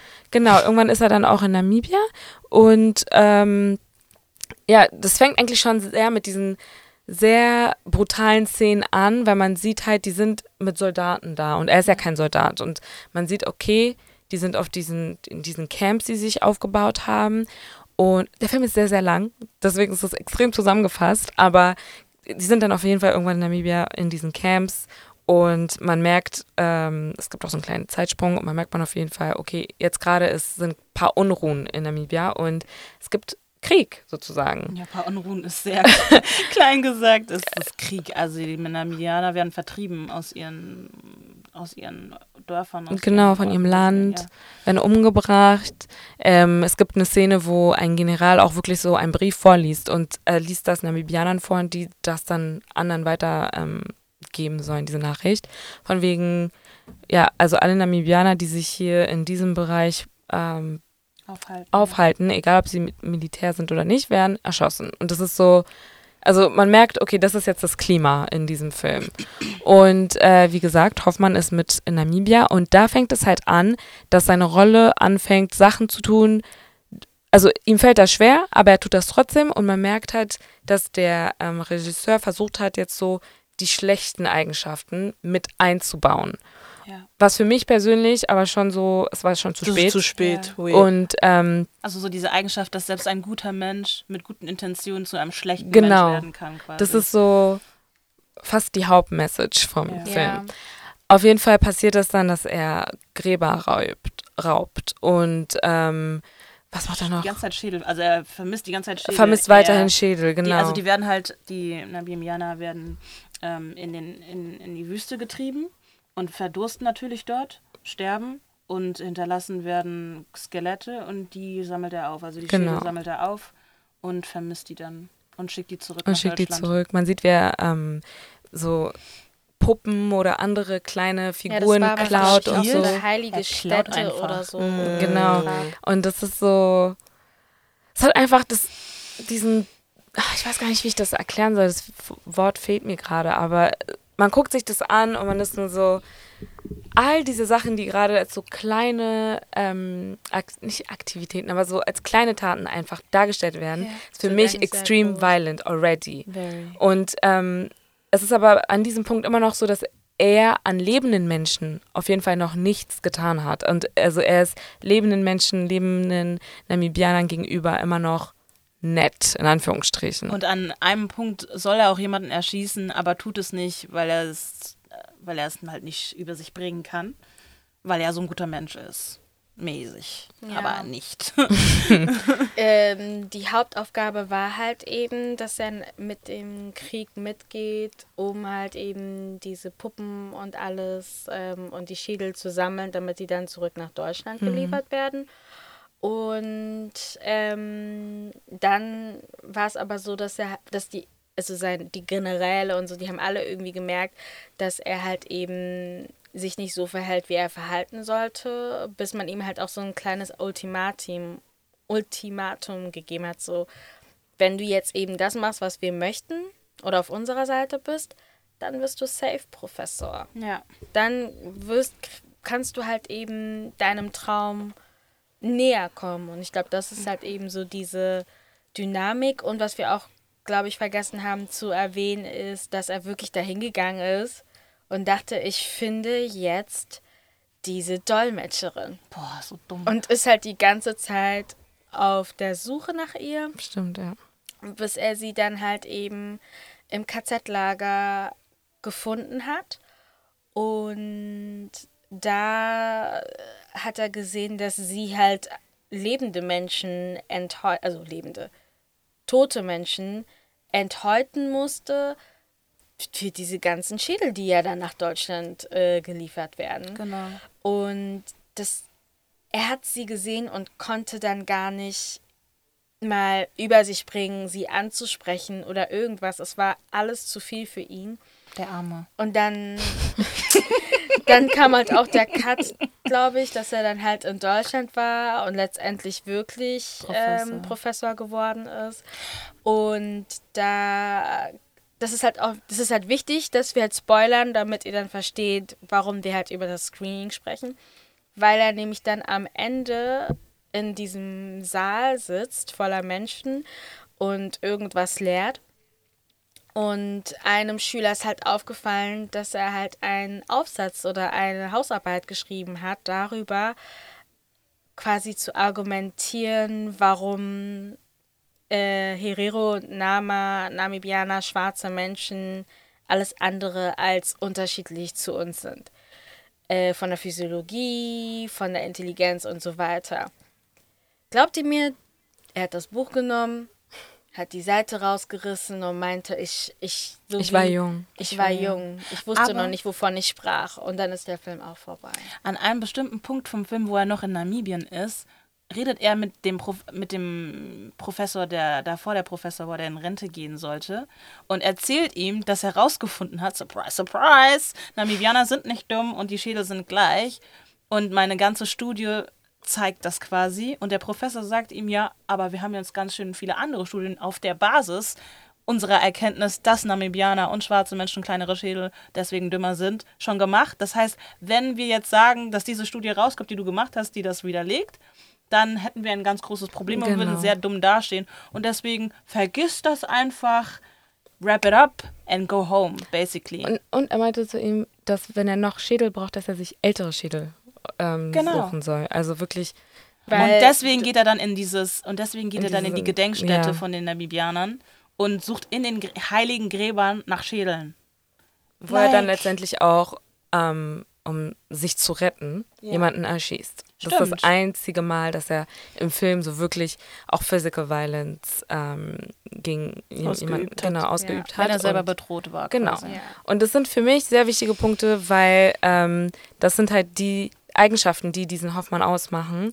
Und äh, wir haben den Film nicht nur geguckt, sondern wir haben danach noch äh, über den Film diskutiert mit dem Regisseur und der Schauspielerin und einem äh, Herero-Aktivistin. Und Shannon war diejenige, da wusste ich erst, dass du da bist, by the way, weil wir saßen ganz hinten, Shannon saß ganz vorne, war diejenige, die Gott sei Dank sich dafür eingesetzt hat, dass wir eine Pause machen Ja. können, weil der Film ging vorbei und dann ging es gleich los mit, okay, wir werden jetzt diskutieren, ähm, wie ihr den Film fandet. Und wir waren alle gerade noch so, das Licht ist gerade angegangen, was haben wir hier zwei Stunden lang fast geguckt. Und wir hatten all diese Gefühle in uns. Und ich war nur, ich war extrem überfordert in dem Moment. Ich sag euch ganz ehrlich, hätte schon nichts gesagt. Ich glaube, wir hätten anders an der Diskussion teilgenommen. Weil Keiner wusste, wohin mit sich. Keiner, Keiner. wusste, für wen diesen Film jetzt, für wen dieser Film jetzt war und warum ihr eine schwarze Audienz in einem Filmsaal organisiert, die sich diesen Film anschauen soll. Warum wa- ist dieser Film für uns? Da Was- muss man halt hä? eben auch dazu sagen, also Malcolm hat diese Diskussionsrunde ähm, geleitet und ähm, sogar er hat gesagt, ja, ich wollte eine Pause machen, aber es hieß, es war, es wurde immer von einer höheren Instanz Instanz, gesprochen, die quasi eher dazu geraten hat, keine zu machen. Und ähm, ich finde, es ist auch wichtig zu erwähnen, dass man halt auch gemerkt hat, dass selbst, also Malcolm selbst auch sehr Aufgewühlt ergriffen und aufgewühlt war. Er hat den Film nicht nochmal mit uns geguckt. Und du hast wirklich gemerkt, vor dem Film war er so ergriffen, dass ich schon ein bisschen Angst hatte, weil ich dachte so, also no offense, aber I never saw him like that. Wir alle kennen Malcolm und if there's one nicht, thing, aber- he will schmeißen a show. So. also es ist jetzt nicht so, dass er irgendwie da, also ne, so wie wir ihn halt eben kennen und deswegen war ich so ein bisschen so, oh, okay, was erwartet uns? Und dann habe ich den Film gesehen. Dann habe ich mich gefreut, dass du, Shannon, gesagt hast, ähm, Leute brauchen diese Pause. Es wäre super, wenigstens mal zehn Minuten atmen zu können. Und er dann auch noch bestätigt, ich wollte auch eine Pause, but es hieß, dass man keine machen sollte. Das fand ich dann halt grundsätzlich dann schon befremdlich, aber das hat mich dann nicht so wirklich zum Nachdenken gebracht, erst zum Ende dann des Gesprächs. Aber ich finde, das muss man halt noch. M- Mich hat zum Nachdenken gebracht, weil Ähm, Malcolm hat halt auch am Anfang gesagt, dass der Film ähm, an Schulen gezeigt wird. Und äh, bei mir haben sofort nach dem Film, auch schon während des Films, die Alarmglocken geschrillt. Aber dann, als es hieß, nee, wir machen so, wir können keine Pause machen, wurden die immer lauter, weil ich war nur so, während des Films war ich so, Kinder können diesen Film nicht gucken. Also Schüler können das auf gar keinen Fall gucken. Nicht so. Und dann wurde uns, es war ein Sonntag, wir sind erwachsen, ähm, Huch, sorry. Es war ein Sonntag, wir sind erwachsen in unserer Freizeit dort und wir durften auch keine Pause machen. Da war ich nur so, das wird Horror für Schüler. Und deswegen meinte ich dann auch, dass ich hoffe, dass schwarze Schüler ähm, die Wahl haben werden, äh, nicht teilzunehmen, wenn der Film gezeigt wird, weil ich mir wirklich so dachte, no. Ja. Ja, vor allem keiner ist da, um die Kinder danach aufzufangen. Du weißt nicht, ob du den Film äh, Donnerstag um 17 Uhr zeigst und, äh, beziehungsweise vielleicht nicht Donnerstag um 17 Uhr, aber Donnerstag um 7 Uhr morgens und danach habt ihr Kunstunterricht und dann müssen die auf einmal performen und irgendwelche Sachen malen und dann versteht die Kunstlehrerin nicht, warum das eine Kind nicht inspiriert ist oder anfängt zu heulen und dann heißt es, okay, wir müssen die Eltern einladen. Also Wer fängt da irgendwas auf? Niemand. Und der, der Fakt, dass nach dem, nach dem Screening uns eine E-Mail geschickt wurde, ja, okay, und wir werden auch Filmmaterial mitgeben in die Schulen und sowas, zeigt einfach, dass die das vorher gar nicht mehr mit, nicht mitbedacht haben. Das heißt, das wäre gar nicht passiert, hätten wir diese Konversation nicht gehabt. Das, Die hätten den Film einfach so released, äh, mir nichts, dir nichts, und die Kinder einfach damit ähm, alleine gelassen. Also ich das zeigt einfach, dass in den Strukturen nicht genug schwarze Menschen drin sind, die sehen können, dass das so nicht veröffentlicht werden kann. Ja. Ähm, und die Interaktion mit dem Regisseur fand ich an sich auch schon, hat schon viel gezeigt. Ähm, ja, das war einfach ein Raum, der für mich, ich habe nicht so ganz verstanden, was das, das Ziel von diesem Raum war, warum er so gestaltet wurde, äh, warum genau die Akteure eingeladen wurden, für wen das jetzt sein soll, was das Ziel davon ist. Das war für mich irgendwie alles hat nicht so, also ich habe mich nicht aufgefangen gefühlt. Ich war verwirrt davor, danach, währenddessen. Ja, ähm, weil wir reden hier die ganze Zeit von Regisseur und Hauptdarsteller, Hauptdarsteller und so weiter. Also, ähm, dass die Leute das auch da draußen auch nochmal nachvollziehen können. Also der Regisseur von diesem Film, Der vermessene Mensch, ähm, ist Lars Kraume, die Hauptdarstellerin, die an dem Tag da war, die quasi die Dolmetscherin gespielt hat, von der wir gesprochen haben, ist Girlie Charlene Gisama. Ich hoffe, ich habe es richtig ausgesprochen. Und dann noch Herero-Aktivist ähm, Israel Kaunatike. Oh Gott, I'm so sorry. Aber ähm, genau, das sind die äh, Leute, die da gewesen sind. Und bevor wir halt so krass einsteigen, würde ich sagen, Shannon, sag du doch mal, wie du das fandest. Die letzten oder den Tag an sich, den Abend, vor allem die Diskussion danach. Ja, also ich fand den Raum sehr intens. Und ich, wie ihr gesehen habt, ich konnte das gar nicht aushalten, nicht nach einer Pause zu fragen. Also es war einfach zu viel. Und ähm, deswegen, ich, ich musste das einfach sagen, weil es hieß so, hey, gibt's irgendeine Frage? Und ich war so, yo, we need a break.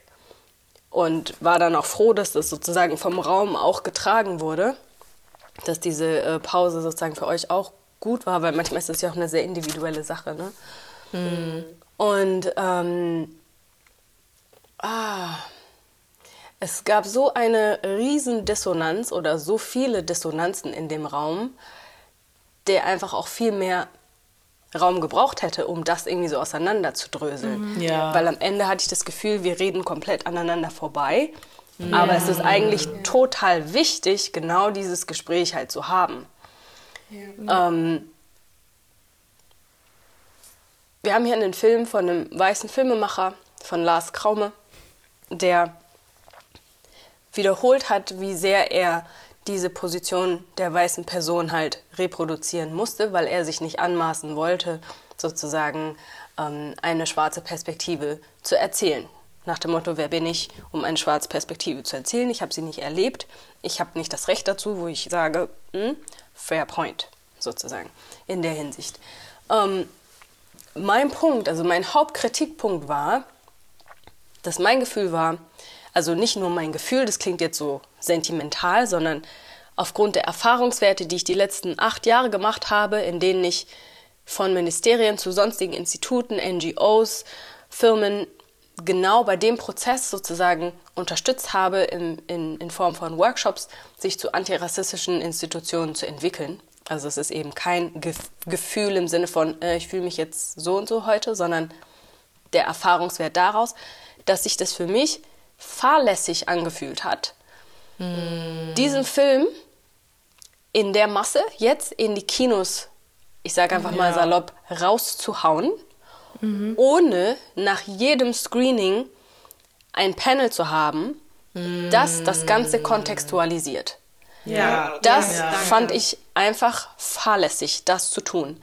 Denn die Leute, die sowieso schon ähm, eine bestimmte Gesinnung haben oder verfolgen oder der ähm, sich nahe fühlen und entsprechend auch verhalten und handeln und politisch aktiv sind und Ressourcen haben, unsere Strukturen weiterhin zu beeinflussen, ähm, die bekommen da ziemlich viel Futter Ja. die Bilder, die sie haben, nochmal ähm, sozusagen unterstrichen zu bekommen.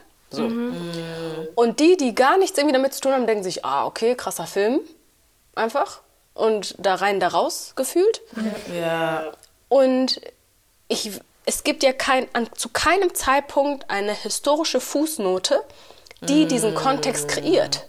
Und Ja. dann auch die Brücke spannt zu der tatsächlichen deutschen Geschichte, zur tatsächlichen Ja. Ja. deutschen Kolonialvergangenheit. Das ist nicht nur eine Story, sondern das ist nur die Spitze der Spitze des deutschen kolonialistischen Eisberges, den wir hier sehen. Ja. That's what y'all did. That's what y'all still Ja. doing. So. Ja.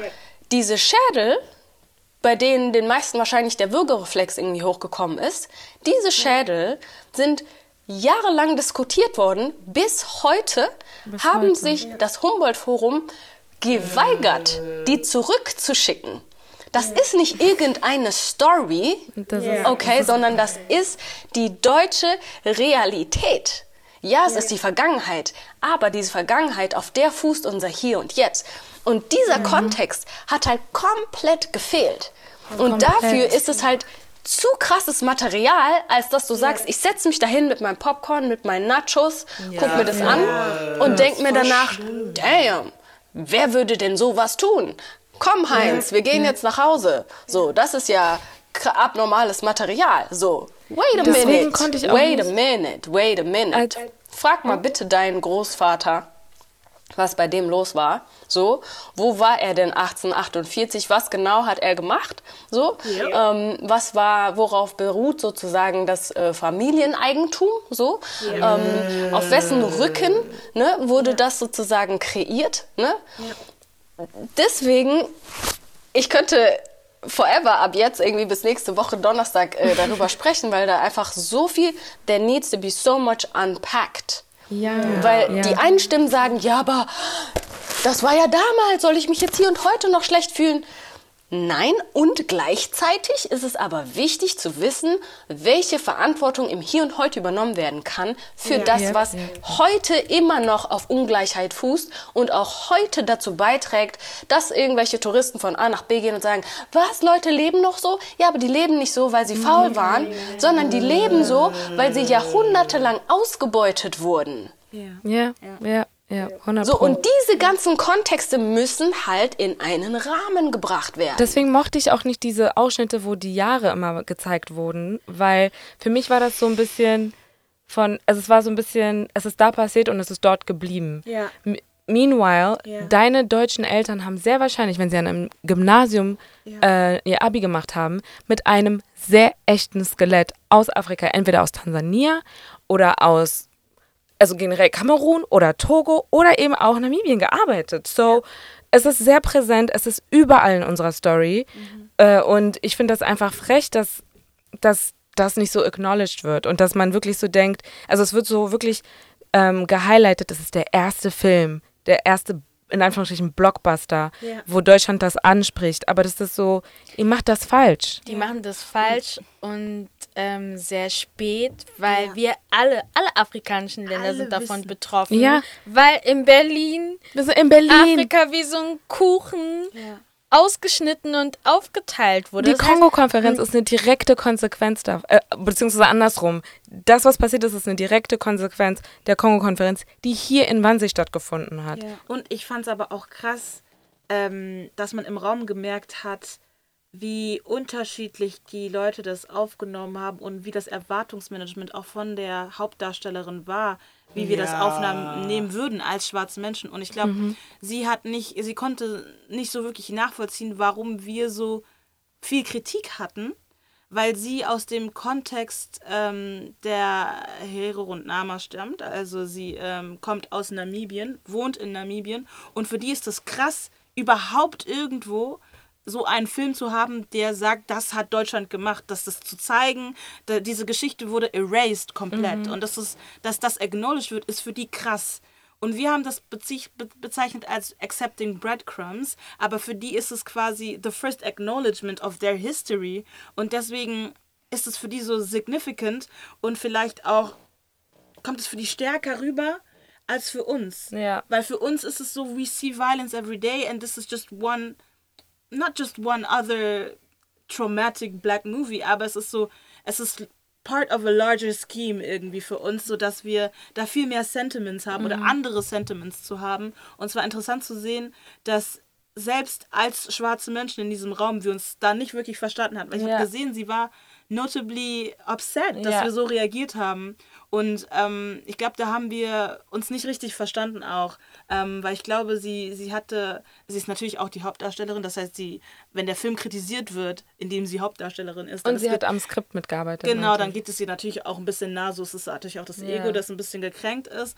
Aber das war irgendwie voll schade zu sehen, dass man da nicht auf einen, dass man da nicht sich quasi emotional beistehen konnte, weil da sie sich in so vielen Punkten gefühlt oder wie man wie es rüberkam, getriggert Ja. gefühlt hat. Ja. Was ich daran so krass fand, ist gerade eben fußend auf der Tatsache, dass ich jetzt eben drei Monate auf dem Kontinent war und meine Biografie sozusagen so aufgebaut ist, wie sie aufgebaut ist, bis zum vierten Lebensjahr auf dem Kontinent geboren, gelebt, dann in Deutschland, dann in den letzten Jahren, nachdem ich mir hart irgendwie meine Ressourcen erarbeitet habe, ähm, dann eben auch wieder dies mehr back and forth machen zu können und zu beobachten, wie unterschiedlich unsere Realitäten einfach sind. Ja. Mein Gefühl war, dass ihre Realität einfach auch eine komplett andere ist. Es ist was komplett anderes, auf dem Kontinent geboren zu sein, dort aufzuwachsen und sein Leben dort zu verbringen, als jetzt zum Beispiel unsere, in dem europäischen Kontext groß zu sein oder dort geboren zu sein, später hierhin zu kommen. Und was so schwer war in dem Raum, auszuhalten, waren die unterschiedlichen Realitäten, die alle ihre Richtigkeit hatten. Weil für Ja. sie, sie hat uns erzählt, dass sie das erste Mal, das, also die haben ja diese Screenings auch in Namibia veranstaltet und da waren die Leute, wenn ich, ich will gar nicht dankbar sagen, aber es, es stieß auf positive Resonanz, weil das erste Mal in Bild und Farbe gezeigt wurde, was sie nur aus Geschichten kannten. So, was ihren Eltern, was ihren Vorfahren sozusagen passiert war. Das war das, was äh, der Nama, äh, Nama-Aktivist, Nama und Herero-Aktivist äh, Israel eben gesagt hat. So, das war das eine. Das andere, dass eben Girly da auch sehr upset einfach war ne, und ja sehr auch irgendwie unter Spannung stand, habe ich zumindest den Eindruck gehabt, weil das eben das erste Mal war, dass die diese Rec- Recognition bekommen haben. Und das ist valide. Das Ja. muss meiner Meinung nach auch gar nicht diskutiert werden und ich kann das nachvollziehen. Ähm, wenn jetzt zum Beispiel in meinem Kontext, im ruandischen Kontext, das erste Mal der ruandische Genozid verbildlicht werden würde und somit das erste Mal sozusagen validiert würde, wäre ich wahrscheinlich auch auf eine Art und Weise dankbar darüber, dass es den Raum tatsächlich gibt. So. Und das Ding war halt aber, dass wir das Ganze natürlich auch, weil wir sind unser ganzes Leben damit groß geworden, unsere Existenz so zu kreieren, dass sie auch in einem mehrheitlich weißen Kontext Sinn macht und auf irgendeine Art von Anklang stoßen kann, damit wir hier existieren können. Das heißt, wir sehen das auch nicht nur aus der schwarzen Realität, sondern können auch mitdenken, wie das in einem weißen Kontext ankommen kann. Und das Ja. kann Girlie, glaube ich, nicht. Das kann sie nicht. Das kann sie nicht, weil ich hatte auch diese Konversation zum Beispiel auf dem, auf dem Kontinent, dass mich Leute nach Rassismus gefragt haben. Das war für sie so, hä, was ist das? Erklär mal. Ich höre irgendwie immer Sachen, aber ich kann es mir irgendwie nicht vorstellen. Wie ist das denn? Und das ist so eine dieser Sachen, wenn du bestimmte Erfahrungswerte nicht am eigenen Leib erlebst oder in, im Raum bist, in denen das passiert, dann kannst du es sehr schwer erklären. Gerade was Mikroaggressionen etc., was das bedeutet, das ist so schwer einfach zu erklären, wenn du es nicht selber erlebt hast. Und da gingen dann ja dann oft auch die Scheren auseinander, dass dann Leute auf dem Kontinent denken, dass wir denen sozusagen hier zu sein nicht gönnen, so, weil wir eben von Rassismus sprechen. Aber it's not like that, like it's not like that. Und das fand ich so schwer, das vor einem deutschen Ja. Ja. Publikum sozusagen, dass wir unsere Unterschiedlichkeiten da sozusagen austragen mussten. Das hat mir ehrlich gesagt am meisten wehgetan. Ja. Ja. Weil die Dies- Weißen in dem Raum waren so viele am Platz, die Ja. waren so, boah, also was reihen die jetzt hier alle auf, Alter. Spezifisch die Lebensrealität von schwarzen Menschen oder Namibianern in Namibia noch, auch nochmal unterschiedlich ist von anderen Ländern in Afrika. Weil dort eher die Länder von der Mehr, also von der von, von den weißen Menschen Ja. Das ist ähnlich in Südafrika. beanschlagt. Genau, also die be besitzen die Be- be- Länder. Genau, die besitzen die Länder und sind auch in der Regierung. Nee, in der Regierung nicht. Aber ähm, es gibt in Namibia, so wie in Südafrika auch zum Beispiel, White Supremacy-Parteien. Ja. Und das ist eine Realität, die haben wir zum Beispiel in Kongo oder Kamerun und so nicht. Ja, das die ist reichen wirklich anders. Menschen, also viele reiche Menschen sind dort weiß. Und das ist in anderen afrikanischen Ländern auch nochmal eine ganz andere Dynamik. Also ich wollte nur mal sagen, nur noch mal sagen, dass es in, spezifisch in Namibia auch nochmal eine andere eine andere, ein anderer Ja. Ja. Aber auch zu dem, was du gesagt hast, Shannon, als, als so klar wurde, dass ähm, Girly, aber auch Israel, dass die immer wieder, die haben ja immer wiederholt, dass sie es in Namibien gezeigt haben, dass der Film gut angekommen ist. Und die sind ja selber auch wirklich, die haben äh, Vorfahren, die Herero waren. Da hat man wirklich gesehen, dass wir uns alle trotzdem, wie du gesagt hast, weil es sind valide Realitäten, ähm, nicht zurückgehalten, aber wir mussten dann irgendwie gucken, okay, wie, navi- wie navigieren wir jetzt diese Konversation?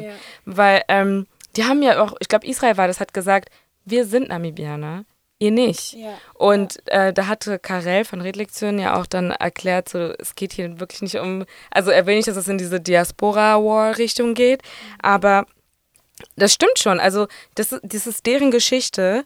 Aber, und ein anderer im Raum hatte, glaube ich, auch gesagt, it's our history, it, does, like, it doesn't represent us. Und daraufhin hatte dann Israel gesagt, ja, aber es ist namibianische Geschichte und nicht African. Und da war ich nur so, well, äh, ne? Also, weil, wie gesagt, diese Kolonialzeit hat uns alle irgendwie, Ja. was das angeht, in denselben Topf geworfen. Ja. Und deswegen ist es dann schon so, dass wir, also normal würde ich sagen, dass wir so eine Geschichten dann irgendwo doch persönlich nehmen und uns dann vor allem hier in Deutschland wichtig ist, ähm, dass man sowas richtig anspricht, weil wir haben alle mit, das ist, was mich auch verwirrt hat, wir waren alle auf, auf demselben Punkt, als wir gesagt haben, keiner von uns hat das in der Schule gelernt. Der weiße Regisseur hat auch gesagt, er hat sich in der Schule gelernt. Seine Söhne sind Teenager, lernt es immer noch nicht. Und wenn wir das aber trotzdem irgendwie wissen und wir wissen ganz genau, das kann jetzt komplett nach hinten losgehen, habe ich nicht ganz verstanden, warum unsere Angst in dem Moment oder Enttäuschung so, ähm, wie sagt man, abgedingst wurde? Uns abgesprochen wurde, so. Komplett, das war ja das. Also, dass es eben so als Sentiment irgendwie abgetan wurde. Ne? Und dass wir sozusagen dann nicht die Kompetenz haben, das richtig einzuschätzen. Das hat mich Vor am allem- auch. ja. I mean, that's why we were there in the first place. Weil ich hatte dann für Ja, mich so den danke. Eindruck, dass er das Gefühl hat, ja, das ist jetzt halt ein Raum voller schwarzer Menschen. So, nein. Aber hinter und mit diesen schwarzen Menschen war ganz schön viel Expertise da. Wir hatten Filmemacher, nicht nur irgendwelche Filmemacher, sondern wirklich erfahrene, auch schon ausgezeichnete Filmleute da. Wir hatten Journalisten da, wir haben euch da, Podcaster, wir haben ReferentInnen da, wir haben jemanden wie Tupoka. vom Parlament. Parlament, So, genau, Parlament aus dem EU-Parlament. Europäischen Parlament, eine Ministerin saß da, wir hatten jemanden wie Tupoka da, ne? Also das war schon, also es waren schon ziemliche Formate, sag ich jetzt mal, die da in dem Zimmer waren, ne? Die in dem Raum waren. Und das wurde aber gar nicht gesehen, weil ich hatte für mich dann an irgendeinem Punkt normalerweise macht, also ist mir das nie wichtig, aufzustehen zu sagen, ja, ich bin Shana und ich mache da, da, da, da, da, um meine Existenz in dem Raum zu validieren. Ich glaube aber, an dem Tag hätte es so viel Sinn gemacht, damit verstanden Ja. wird, dass wir das jetzt hier nicht aus so einer Schulmädchen-Laune äh, heraus irgendwie jetzt hier sagen, sondern we can back that mit unserer Kompetenz. So. Und allein das irgendwie machen zu müssen, fand ich schon so schwierig und problematisch, dass ich das Gefühl habe, Moment, I need to tell you, ich habe Prozessbegleitung für die deutsche Bundespolizei gemacht, so I'm not just out here talking, sondern ich habe eine Kompetenz. So. Und deswegen war ich so, also es gibt zwei Sachen, wofür ich dankbar war, weil ich kann mich erinnern, dass wir alle versucht haben, also alle, die Mehrheit des Raumes hat versucht, ein Argument oder ein Argumentationsstrang zu erklären und vorne wurde das komplett abgeblockt oder halt eben nicht verstanden. Und dann kamst du und hast gesagt, hey Leute, die Realität von Schwarzen in Deutschland ist nicht die gleiche Realität wie Schwarze in Namibia, weil wir treffen uns alle bei dem einen Land Deutschland, so Leute, die hier geboren sind. Wir haben irgendwie alle irgendwie was Deutsches in uns. Und in dem, in dem Moment äh, kennen wir ja auch die Kultur auch ein Stück weit, wie, genauso wie sie auch ein Stück weit die Kultur kennen. Und deswegen war ich halt so dankbar, dass du das auch nochmal dargestellt hast, weil die das zwar trotzdem nicht verstanden haben, aber es war mir super wichtig, dass man das darstellt. Und das zweite war für mich einfach diese überwiegend, dieser überwiegende Konsens, der im Haus äh, oder in, in, der, in dem Saal ähm, ähm, geherrscht hat, weil ich nämlich genau diese Angst hatte. Wir gehen da jetzt rein und ich glaube, wir waren so die jüngste Generation, die in diesem Raum saß und dass man dann unsere Perspektive nicht Ernst ähm, nimmt. ernst nimmt. Und dann war das aber so, dass äh, wir quasi so ein Generationentreffen hatten, wo alle das Gleiche gesagt haben aus Perspektive aus ihrer Genera äh, Generation.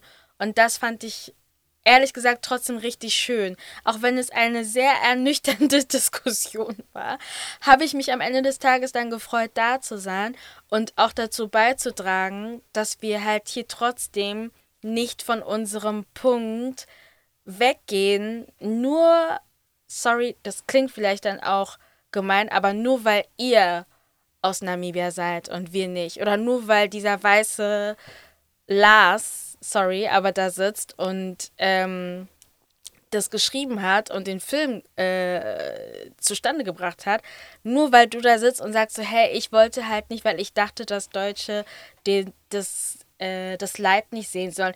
Ich bin auch deutsch und Ja. ähm, ich weiß auch, wie meine deutsche Freundin ähm, wahrscheinlich sich fühlen wird, aber ich weiß, dass es wichtig ist für sie Ja. zu sehen, was eigentlich passiert ist, weil sonst wird sie das nie checken. Wir werden doch nicht umsonst in der Schule ähm, regelmäßig daran, er, diese Erinnerungskultur, die wir eigentlich an die deutsche Kultur, äh, an die deutsche Geschichte haben, die stoppt irgendwie beim Kolonialismus. Ja. Und da finde ich halt so, I'm as German as you. Und tut mir leid, ich muss das dann halt kritisieren. Du liegst falsch. Ja. Ich finde es auch ein bisschen schade, was du meintest, Shannon, dass du in dem Moment das Gefühl hattest, dass du kurz sagen musstest, dass du auch die Expertise die hast. Expertise dahinter hast, hinter dem, was du sagst. Also ich verstehe auf jeden Fall, dass das vielleicht zielführend gewesen wäre, aber ich finde, dass wir voll oft in schwarzen Kreisen auch dieses akademische reproduzieren, diesen Elitismus, dass man, wenn man etwas sagt, dass man das aus einem krass akademischen Hintergrund aus sagen mas- muss und dass einfach Erfahrung keine valide, keine valide kein valider Grund ist, etwas zu sagen, was faktisch richtig ist. Und dass ich alles, was ich sage oder jedes Knowledge, was ich share, share irgendwie backen muss mit irgendeinem akademischen Grad. Das ist was sehr für mich Westliches, was ich das Gefühl habe, wir sehr oft reproduzieren in schwarzen Kreisen. Ähm, vor allem in schwarzen Kreisen, die, die sehr vocal sind, die mehr, mh, wie soll ich sagen, Die mehr Visibility? Genau, Visibility ist das Wort, sorry, ich denke in drei verschiedene Sprachen. ähm, die mehr Visibility haben. Und das ist irgendwie schade, also, dass wir das selber reproduzieren. Ja. Weil ähm, wir sollten genauso valid Punkte bringen können und die sollten genauso ernst genommen werden. Ob ich das jetzt auf Deutsch sage, ob mein Deutsch super gut ist und ich mich super gut ausdrücken kann oder ob ich die Hälfte nur auf Deutsch und die andere Hälfte nur auf Englisch sein kann, weil ich, mein Gott, mein halbes Leben nicht in Deutschland gewohnt habe. Also, Ja. Und auch, also weil das, die ganze Dis Diskussion ging ja los, weil wir waren ja irgendwie nur an einem Punkt, als, ähm, ich kenne leider ihren Nachnamen nicht, aber sie saß direkt vor uns, sie heißt Nathalie. Sie hat sich vorgestellt und ähm, hat dann gesagt, dass sie es voll schade fand, dass ähm, wir so wenig über die Namibianer wussten. Es gibt eine Frau, die da als schwarze Hauptrolle präsentiert wird, aber sie ist vielleicht insgesamt 10 Minuten, 15 Minuten im Film und ansonsten sehen wir sie auf einem Bild. Ähm, sie spricht eigentlich nur am Anfang, weil in ihrer letzten Szene spricht sie nicht. Wir wissen nichts über sie und deswegen meinten wir auch der vergessene Mensch, weil wir waren nur so, der, der, der Film heißt der vergessene Men äh, vermessene Mensch. Wo ist er im Film? So, wir erfahren nichts über diese Person und alles, was wir dann ähm, sozusagen sehen, ist halt eben die eine Seite, die sie ähm, wild nennt und die andere Seite, die dann halt, ja, das sind halt die Opfer in dieser Situation, aber mehr wissen wir nicht. Und das ist so, why? Und deswegen fand ich diese Ausrede von, ja, well, ich wollte nicht von der schwarzen Perspektive erzählen, weil das ist ähm, dann irgendwie so kulturelle Aneignung oder so. Das fand ich dann ein bisschen lazy, weil das ist so, Ja. du bist Filmemacher, du müsstest eigentlich aus jeder Perspektive schreiben können. Und du hast ja, wie die uns am Anfang gesagt haben, du hast dir Hilfe geholt von Girlie. Girlie hat gesagt, sie hat den, das Skript bekommen und hat gesagt, diese Liebesgeschichte kommt raus. Weil die war drin. Und das heißt, wir haben uns nichts vorgestellt. Wir haben gesagt, das kommt raus, weil das passt hier in diesen Kontext nicht rein, das ist nicht Überhaupt wichtig. nicht. Warum die es dann von der anderen Seite noch dra- da gelassen haben, I don't know. Aber das ist dann so, von ihrer Seite kam auf gar keinen Fall irgendwie so, uh, ich mag diesen weißen Mann. Und ähm, die Tatsache, dass du dann aber sowas trotzdem schreiben kannst und dass du dir so denkst, ich hole mir jemanden dazu, dann hättest du doch eigentlich auch sowas mit reinbringen können. Von wegen, okay, jetzt zeigen wir mal die, diese Kultur auch, weil wir, wussten, wir wissen nichts über die Leute, die wir im Film gesehen haben. Und eigentlich ist es voll lust nee, lustig ist das falsche Wort, aber ich sag das halt so, weil das immer noch diese deutsche Arroganz widerspiegelt, die in diesem Film gezeigt wird, dass halt nicht mit denen gesprochen wird, sondern über Ja. sie. Und dass die ähm, und jetzt ist auch so, wir sprechen über sie und wissen auch nur so Fetzen und nur, weil wir uns irgendwie ähm, informiert haben, aber so richtig wusste man das nicht. Und ich fand es halt so gut, also Nathalie hat das halt auch wirklich sehr neutral gesagt. Also sie hat auch wirklich gesagt, so, das ist wie in den ganzen anderen Filmen, die wir sehen. Wie viel Sprechanteil hat die Frau, wie viel Sprechanteil hat der Mann. Und da ist es auch genauso. Wie viel Sprechanteil hat Girlie und wie viel Sprechanteil hat der Ethnologe in dem Moment. Und dass er das auch nicht gecheckt hat, und es war ja eigentlich wirklich nur so eine sehr ähm, glaube ich, eher so eine sachle sachliche Kritik, die eigentlich auch gar nicht mehr nichts mit dem Thema zu tun hat. Nur die Tatsache, dass die Sprechzeiten unterschiedlich sind und dadurch die Perspektive auf dem Namibianer ähm, dann halt eben noch schwieriger ist nachzuvollziehen, weil man nicht ihre Perspektive bekommt. Dass der das nicht verstanden hat, fand ich voll krass. Oder, Shannon? Der war halt sehr defensiv. Das klingt jetzt ziemlich intens. Aber hey, was soll's, 2023?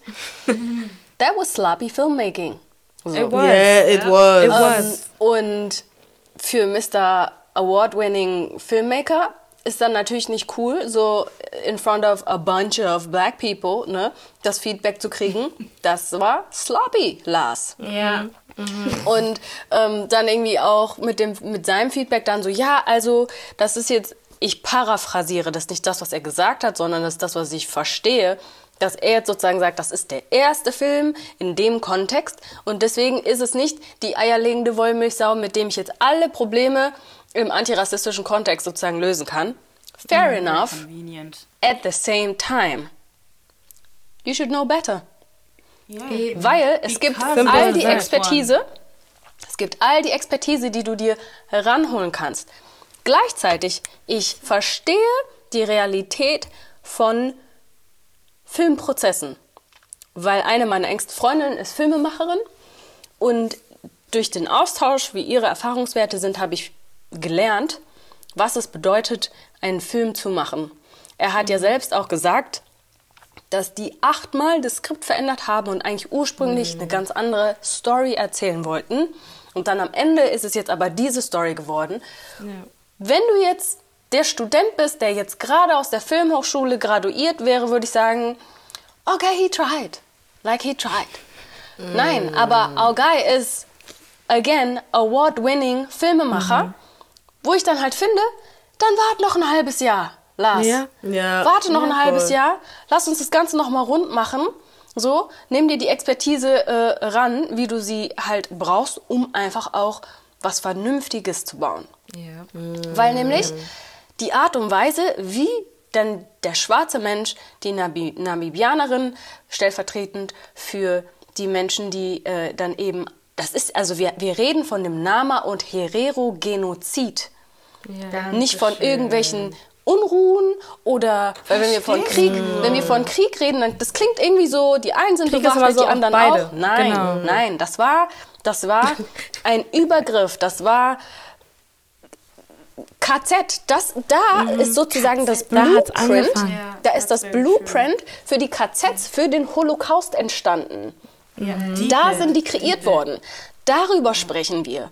So. Und da muss man sehr vorsichtig sein. Du, du kannst nicht mit so einem Material einfach hausieren gehen. Das geht nicht. Das ist nochmal, meiner Meinung nach, fahrlässig. Es ist fahrlässig.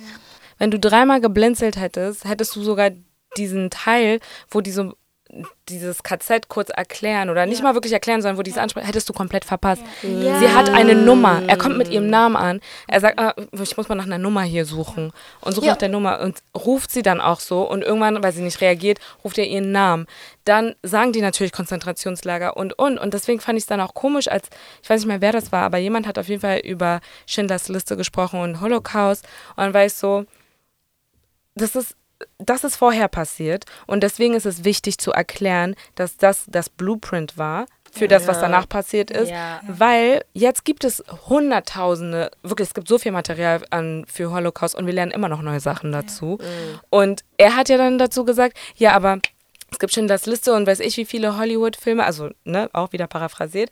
Äh, es gibt auf jeden Fall viele Hollywood-Filme zum Holocaust. Warum soll es nicht das geben?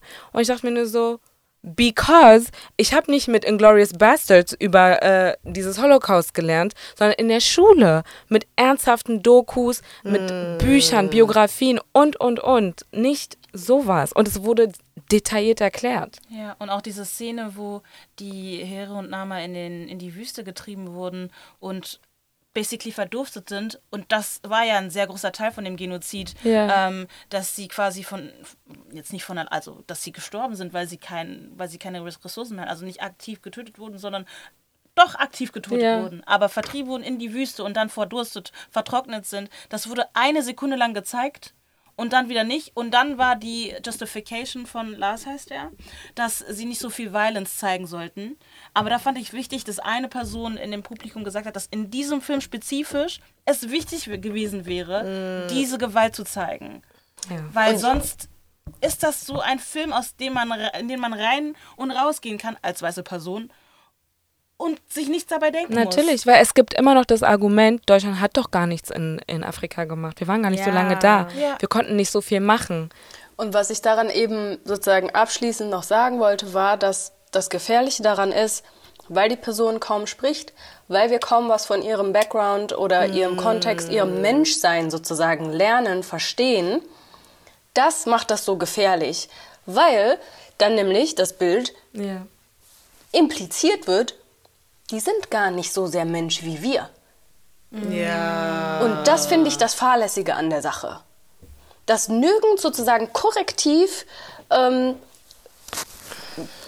ja, einfach, nir es gibt nirgends ein Korrektiv, das sagt, Ja. nee, doch nicht, weil am Ende schließt er ja wieder an seine Ursprungsthese an. Warum? Um seinen Professorenarsch zu retten. Nicht um das Richtige zu tun, sondern einfach nur um seinen Professoren, um wieder seine Privilegien zu zementieren. So, Ja. weil am Ende des Tages hieß er Hurt Mama's Boy, ähm, der sozusagen seiner Mutter zeigen will, dass er doch nicht der Loser ist, der er doch ist. Ja. ja. Nee, voll. So, und das aber alles auf dem Rücken von, weil am Ende des Tages, die packen sich auf ihr Schiff, ab nach Dings. Ähm, der hat zwar ein paar Kratzer mitbekommen und eine wesentliche Szene fand ich nämlich auch, wo er an diesem Tisch sitzt, fast am Ende des Films, sein Spiegelbild sieht beim Essen und sein Spiegelbild nicht mehr ertragen kann, dass er die Möglichkeit hatte, sich anders zu platzieren, sich anders zu positionieren, um sein eigenes Spiegelbild nicht ertragen zu müssen. Und das ist nämlich etwas, was im Hier und Jetzt im europäischen, im weißen Kontext sehr viel passiert. Das ist auch wieder ein Privileg, sich nicht damit auseinandersetzen zu müssen, welche Eigenverantwortung wir eigentlich an dem Schlamassel, in dem wir global noch stecken, wir immer noch Ja, haben. er kann einfach die Seite rausziehen und Buch zumachen. Genau. Und deswegen ist meiner Meinung nach dieser Film fahrlässig, wenn er nicht mit bestimmten Links vorher, wenn man mit denen nicht reingeht, weil auch ich habe das in meiner Schule nie gelernt. Es ist, Ja. wird einfach nicht nirgends, nirgends. Nirgendwo. Und das ist das Fahrlässige an der Sache. Und Du dann, musst vorher wie eigentlich ja auch eine- meinte, Eine die Einführung wollen haben, das ja nicht mal an. Ja, genau. Und danach und die eine wollen es ja nicht mal haben. zugeben. um das zu kontextualisieren. Ansonsten, what are we doing? Ja. Exactly. Nee, also ich fand das echt schade. Weil ich hatte das auch explizit gesagt. So, wir hatten sehr viel zum Beispiel darüber gesprochen, dass es an Schulen nicht gezeigt werden kann in der Form. Und ich meinte ja auch, nicht nur an Schulen, man kann es eigentlich generell nicht zeigen, weil die Gesellschaft, guck mal, wir haben schon das Problem, es gibt sogar Leute in Deutschland, die den Holocaust verneinen und so. wie ist es dann mit Kolonialismus? Also da ist ja wirklich so eine Lehre, so eine bewusste Lehre einfach da. Und da denke ich mir halt auch so, mit so einem niedrigen Wissensstand kann man diesen Film eigentlich dann so nicht zeigen. Da muss man tatsächlich wirklich entweder wie auch die, der Lars meint ja irgendwie, es gab auch viele in Namibia, die gesagt haben, die hätten früher anfangen müssen. Finde ich auch. Da muss man halt nicht von der Zeit ähm, sprechen, sondern von der Zeit davor. Und es muss auch nicht nur er sein, der den Film macht, sondern es braucht noch mehr Leute, die den Film machen, um einfach dann halt, ähm, ja, mehr Kontext zu schaffen. Und dann auf der anderen Seite muss sich halt auch eben in Deutschland generell wirklich eine, muss in Deutschland generell wirklich eine Diskussion geführt werden. So, ne? Aber. Naja, an der Stelle vielleicht um. Sorry, ich wollte dich nur unterbrechen. Nein, nein, sag ruhig. An der Stelle vielleicht, das Ding ist, dass ja seit, ich weiß nicht wie vielen Jahren, Jahrzehnten, diese Gespräche schon stattfinden. Seit so vielen Jahren sind Nama und Herero AktivistInnen und deren ähm, ähm, Allies sozusagen in der Diskussion dabei, diese Schädelrückführungen zu mobilisieren. Diese mhm. Gespräche finden ja statt. Aber die finden nicht auf großer Bühne statt. Die finden ja, nicht auf halt großer Bühne Ding. statt. Ja. Und was da auch nochmal sozusagen den antischwarzen Rassismus nochmal untermauert, ist, dass gleichzeitig weil sobald natürlich ein Genozid anerkannt wird, bedeutet das, dass dann der, die Diskussion um Reparationen nicht weit ist. Ne? Mhm. Gleichzeitig wurde mhm. aber der Genozid an den JesidInnen anerkannt. Dann wurde jetzt der äh, Genozid bei, an den ArmenierInnen anerkannt. Und da merkt man dann halt auch wieder, da können wir uns auch nochmal die Colorism-Palette ähm, mm. angucken, wessen Genozid noch nicht anerkannt wird. Obwohl er zeitlich zu einem ganz anderen Zeitpunkt stattgefunden hat. Ja. Wenn wir jetzt irgendwie nach einer Timeline gehen würden, wessen ist, welcher ist am längsten her oder welcher hat den größten, ist, again, it's not a competition, so welcher Genozid am schlimmsten war, weil Genozid ist immer einfach unspeakable. Oh, scheiße. So. Aber das ist sozusagen das Feedback, wo wir stehen. Allein die Tatsache, also, dass wir darüber so diskutieren, wie wir es tun, das ist ja. das Feedback, wo wir aktuell tatsächlich stehen. Katastrophe. Ich weiß nicht, ob das auch schon gesagt wurde. Ich war nur kurze Zeit äh, raus. Aber ich glaube, dass eine große Resistenz auch, also dass die Resistenz auch, Resistenz auch zum Teil davon kommt, dass wenn Deutschland anfangen würde, Dinge anzuerkennen, so eine Dinge von dieser Dimension, dann ich weiß nicht, wo das, wo das hinführen würde. Und ich glaube, dafür sind die nicht bereit. Ja, Wenn nein, sie anfangen würden, das, mm. dann kommen die nächsten as ja. they should. Ja. Aber Deutschland ist nicht bereit dafür. Deutschland ist nicht mehr bereit für den Diskurs. Deutschland ist nicht mal bereit, war vor zwei, drei Jahren nicht mehr dafür bereit, zu acknowledgen, dass es schwarze Menschen in Deutschland gibt. In den Gesetzestexten zu schreiben, Deut schwarze Menschen in Deutschland existieren. Also das sind Sachen, Developments, die erst seit ein paar Jahren ähm, so ein bisschen ins Rollen kommen. Ja. Wir sind einfach noch sehr, sehr, sehr weit hinten. Ähm, ja. Vor allem, das ist nur Namibia. Es gibt ja, noch die anderen das Länder, wo die ich. waren. Und wenn die das hören, dann kommt Kamerun. Ja, dann kommt Togo. Ja, aber, weißt, aber wisst ihr was? Rightfully so. Weil ready ja, absolutely. Das meine ich, as they should. Aber Deutschland ist nicht bereit dafür. Deswegen die Resistenz. Wenn die einmal anfangen, dann kommen alle an. Und der, and they should. And it's about time, weil ready or and not. It is about time. Here we ich come. Ich will nur, also ich, gar nicht um zu sagen, dass, dass äh, deswegen sollten wir nicht drüber reden, sondern deswegen sollten wir umso mehr darüber reden. We want to make them uncomfortable as possible. As uncomfortable as possible. Es ist, glaube ich, sogar. Das hat man bei Lars auch gemerkt. Der war so defensiv. Er war, er war so. Er war gar was, nicht bereit dafür. Was, was ich, was, was ich auch krass fand bei ihm, das war, wie er argumentiert hat. Oh, ich höre mich doppelt. Wie er argumentiert hat, ähm, wie er die Rolle, also dass er die Rolle extra so geschrieben hat, um Hoffmann Tiefe zu geben da war ich so, und er wollte die, er wollte, was hat er? Ich paraphrasiere, ähm, aber so wie ich das verstanden habe, hat er gesagt, dass er Hoffmann ähm, nicht dehumanizen wollte, weil ja Colonizer eh scheiße sind. Und ich glaube, da habe ich dann auch mit, zu Leute gesagt, nee, nee, zu Humanize, genau. Und dass er ihn nicht dehumanisen wollte, weil, ja, Colonizer. Und da meinte ich zu Leute, ich so ganz ehrlich, weißt du, wie schwarze Menschen werden seit Jeden Jahrzehnten, like jeden Tag, ja, dehumanized. In diesem und Film werden in sie diesem. Film. Und du wolltest ihn Aber nicht dehumanisen. Und was ich auch krass fand, was Israel gesagt hatte, ähm, war, ich glaube, er war derjenige, oder ich, ich weiß nicht, ob Lars das war, aber einer von den beiden meinte, dass es in Namibia keine Filmindustrie gibt und ähm, oder dass sie sehr klein ist. Und deswegen, und das hat mir dann nochmal bestätigt, wie dankbar die halt einfach sind, dass dieser Film existiert. Und ich war so, ähm, hell no. Ja, da meinte er er doch meint- auch so, wir sollen das machen. Ja, genau. Er Und meinte, darum wir sollen doch. diese Stories machen, wenn wir dafür Budget haben. Also, Lars, du weißt ganz genau, dass wir dafür kein Budget haben. Egal. Jedenfalls meinte er, dass er ihn, dass er Hoffmann nicht dehumanisen wollte, weil so Filmmaking funktioniert, in Anführungsstrichen. Ja, dass du und das ein, fand ich halt dass du ein, du musst als Filmemacher für die hauptdarstellende Person also er war doch Haupt, Mhm. ja, Hoffmann war Hauptdarsteller. Du musst ein Involvement für das Publikum kreieren, damit überhaupt das, sich das Publikum mit diesem Charakter irgendwie an diesen Charakter binden kann, damit der Film, also damit der Film quasi Leute abholen kann. Und da war ich nur so, well, that's very convenient. Why don't you just choose another main character then? Ja. Also, ich finde es, wir haben das schon gesagt, aber es ist einfach lazy, Ja. Hoffmann weiterhin als Main Character zu nehmen, um zu sagen, du kannst jetzt, also, you can't tell, tell the story. Get somebody to tell the story. Ja. Vor allem sagt er dann, er ist trotzdem böse. Like, Es wird hauptsächlich mit Girlies Charakter geworben. Also Ja. in der Ja. Kommunikation Gott. siehst du halt Ja. immer ihr Gesicht und auch im Trailer siehst So du halt. So oft sehr oft so ihre frech. Szenen. Und ähm, okay, ich muss jetzt aufpassen, wie ich das sage, aber ich sage es jetzt einfach. Ich fand, weil es, ich meine, wir haben ja gesagt vorhin, es kamen Leute aus unterschiedlichen Industrien, aus unterschiedlichen Branchen in diesen Raum zusammen, die alle knowledgeable sind, die alle eine ähm, Expertise haben und deswegen auch in diesem Raum saßen.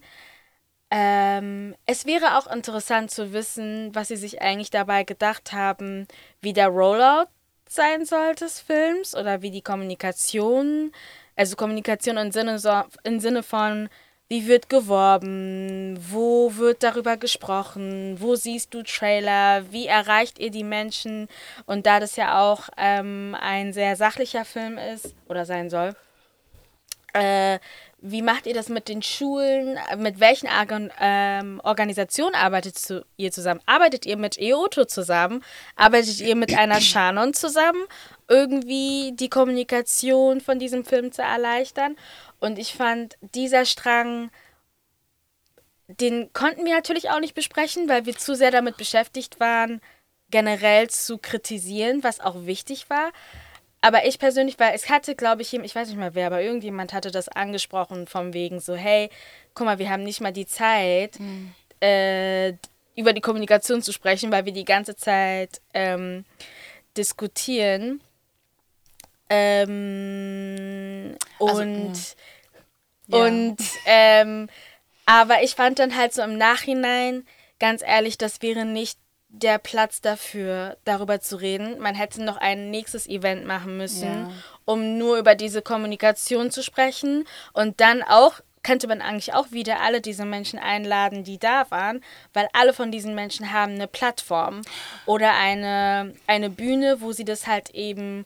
Weil was wir hier machen, ist eigentlich auch trotzdem Werbung für Ja. den Film. Und keiner bezahlt uns dafür. Ja. Und wenn ihr diese Menschen einladet, um da einladet, einladet, alle einladet, um darüber zu reden, dann bezahlt die. Weil ich hatte auch irgendwie das Gefühl, dass wir uns dann in diesem Raum so ausgetauscht haben zu unserem Black Sentiment, ähm, zu diesem Film. Und die weißen Menschen standen da and they took notes of how the black people in this, in this, äh, in dieser, in diesem Land are going to perceive this movie.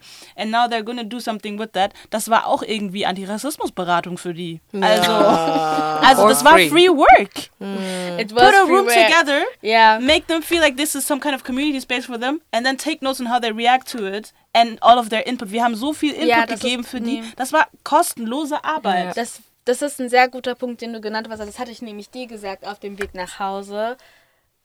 Ähm, es, zum Beispiel, wenn man irgendwie ein Produkt oder so oder einen Film oder eine Marke irgendwie rausgeht, es gibt manchmal so, manche Unternehmen haben das Budget, ihre Sachen schon Gruppen vorher zu zeigen, bevor sie dann quasi dann den Film oder den Werbespot oder das Produkt zu Ende entwickeln. Also man zeigt es dann Fokusgruppen und ich habe das noch Nadine gesagt, dass sich das wirklich so angefühlt hat, weil wir eigentlich so wirklich wie so eine Art, nicht so eine Art, wir sind eine Fokusgruppe. Ja. Und eine sehr valide sogar. Und ja, deswegen, ich fand, ähm, das wollte ich auch noch mal klarstellen, weil das ist so untergegangen, wo das dann angesprochen wurde, von wegen wir, wir fokussieren uns gerade nur auf einen Punkt und warum können wir nicht mal weitergehen und über andere Sachen sprechen. Und das verstehe ich auch, ähm, aber das ist halt dann auch mein nächster Kritikpunkt. Ich finde, das ist nicht Aufgabe des Publikums, sich da zurückzunehmen, weil wir sind einfach das Publikum und wir wollen alle irgendwie was sagen. Es ist Aufgabe der Moderation, es ist Aufgabe der mm. Organisatoren. Ähm, auch einfach, und es ist auch völlig okay, wenn Malcolm gesagt hätte, Schluss. Ja. Ich hätte auch nicht gesagt, hä, nee, Malcolm, hä. nee, Malcolm ist der Moderator und der Host. Und er sagt dann, hey, you all said always the same thing. Wir drehen uns alle im Kreis, wir kommen nicht voran. Ich habe Fragen vorbereitet. Die wollten noch über ihre Stammeskultur weiterreden. Lars wollte noch was reden. Keine Ahnung, wir wollten über Marketing reden. We need to move on. Und das hätte ich mir ehrlich gesagt gewünscht. Weil auch das hat sich dann komisch angefühlt, wenn man dann so sagt, ja, ihr wollt alle immer über das Gleiche reden, nach dem Motto, ja, ihr redet, also wir tragen dazu bei, dass der Abend nicht so weitergehen mm. kann, wie der weitergehen mm. konnte. Und ich finde, tut mir leid, aber es ist nicht meine Aufgabe. Und ich habe diesen Einwand auch verstanden, weil das ist mein beruflicher Hintergrund. Aber ich wusste in dem Moment, das ist gerade fehl am Platz. Ich kann nicht diese, ähm, wie nennt man das, diese Entitlement, ich weiß nicht, wie ich es auf Deutsch sagen kann, äh, mitbringen, ja. um zu sagen, so, hey, weißt du, ich arbeite bei der und der Agentur und da könnte ich das mitnehmen. Nee, weil wir haben eigentlich ein größeres Problem. Wir können gar mhm. nicht mal über mhm. äh, darüber reden. Ja, ich glaube, Malcolm war in einer sehr schwierigen Situation. Ja. Das tat also mir auch sehr leid an einigen Diesen Stellen. Raum zu halten kann man nicht, weil diese, also diese Konversation, das muss man sich vorher überlegen, wie sowas ablaufen soll. Und da muss man eigentlich auch irgendwie Psychologen dazu holen, die das irgendwie alles ein bisschen auffangen können. Ähm, das kann meiner Meinung nach nicht eine moderierende Person, weil da sind die ganzen Experiences, Traumata, Gefühle von schwarzen Menschen so aufeinander geclasht und schwarze Menschen sind kein Monolith, obviously. Ähm, und das kann eine moderierende Person, also das ist kein, ich weiß, ist, ist that a discipline? Holding black spaces? Das müsste, das ja, ist was, das ist, das ist keine simple Moderation. Nee. Das ist eine Therapy Session. Ja. Das ist eine, auch eine Moderation, aber das ist auch irgendwie a History Lesson. Das ja. ist, das ist so viele Sachen, dieser Raum sollte so viele Sachen gleichzeitig sein. Und das ist auch oft die Erwartungshaltung von schwarzen Menschen an Räume für uns von uns, naja, von uns nicht wirklich, aber für uns, dass dieser Raum alles halten kann, aber das ja, ist, ist unmöglich. Möglich. Und ich glaube, das zeigt einfach nur, dass wir nicht genug Räume haben, wo, wo wir miteinander so reden können ja. und wo auch jeder das Gefühl hat, dass er sie divers gehört wird. Weil ich hatte auch, selbst in der Konversation hatte ich das Gefühl, dass ähm, manche Leute zu Wort gekommen sind oder zu Wort gebracht wurden, Side-Eye, und andere Leute nicht. Eine ja. Person, die Person neben mir wurde komplett gesilenced, von wegen, du sagst genau dasselbe, was die andere Person auch noch sagen wird. Woher willst du das wissen? Du hast ja nicht mal fünf Sekunden reden lassen. Und sie arbeitet mit Kindern. Das ich verstehe. es ist Miss Germany, by the way. Audrey, ich habe ihren Nachnamen ja. vergessen, aber Ich verstehe, ja. es ist schwierig, diesen Raum gerade zu halten. Und ähm, ich hätte es selber nicht besser machen können. Sag ich ehrlich. Ich glaube, das Problem ist auch, dass schade. wir sehr oft in ja. so ein Instanz. Da muss man natürlich auch sagen, es ist eine krasse äh, und krass im Sinne von, ähm, dass du den Direktor oder Regisseur gleich kritisieren kannst. Es ist halt etwas, was nicht unbedingt jeder machen kann. Deswegen, ja. das ist dann irgendwo schon so, okay, I see, warum er da war. Aber ich glaube, es wäre einfacher für Malcolm gewesen, wenn zum Beispiel der Direktor gar nicht also er ist vielleicht da, aber er hört nur, nur zu. zu. Wie Shannon am Anfang gesagt hat, als sie zum Beispiel in Senegal war, sie war da zum Zuhören, so hätte er sich verhalten sollen. Weil ja. irgendwann war es so, dass wir haben alle geredet und wir hatten unsere Punkte und wollten vielleicht sogar noch so wirklich was dazu sagen. Ja. Und dann hat er einfach Leute unterbrochen. Zum Beispiel die ähm, ich habe ihren Nachnamen, ich habe komplett ihren Namen vergessen, aber die Frau aus dem EU-Parlament zum Beispiel, ja. er hat sie unterbrochen, bis sie irgendwann wirklich laut wurde. laut wurde und gesagt hat, nee, jetzt hörst du zu. That's your auntie, my friend. und das ist so, das sollte eigentlich gar nicht dazu kommen. Und das ist dann so ein Ding, ja. vielleicht wäre es dann dadurch ein bisschen einfacher geworden, aber du hast vollkommen recht noch, sie, wenn du sagst, wir können nicht einfach nur einen Raum haben und das ist dann ein Raum für alles. Das geht nicht. Das ist vor allem bei so einem Thema, das, das ist... Ähm, und dann kommen auch alle anderen Themen, alle anderen Themen, die wir noch haben, dazu dazu. Also das, wir haben nicht, wir haben nicht mehr hauptsächlich nur um den Genozid an die Herero und Nama gesprochen in diesem Raum. Wir mhm. haben über yeah. Black Issues in general in Germany geredet irgendwann. Das war, das hätte kein Raum alles halten können. Ja. ja. Deswegen habe ich mich gefragt, was war gerade diese Intention von diesem Raum? Habe ich nicht verstanden. Ja, nee, deswegen. Und wie ihr seht, achso, sag ruhig. Was ich cool, oder was heißt cool, was ich gut fand und was ich irgendwie auch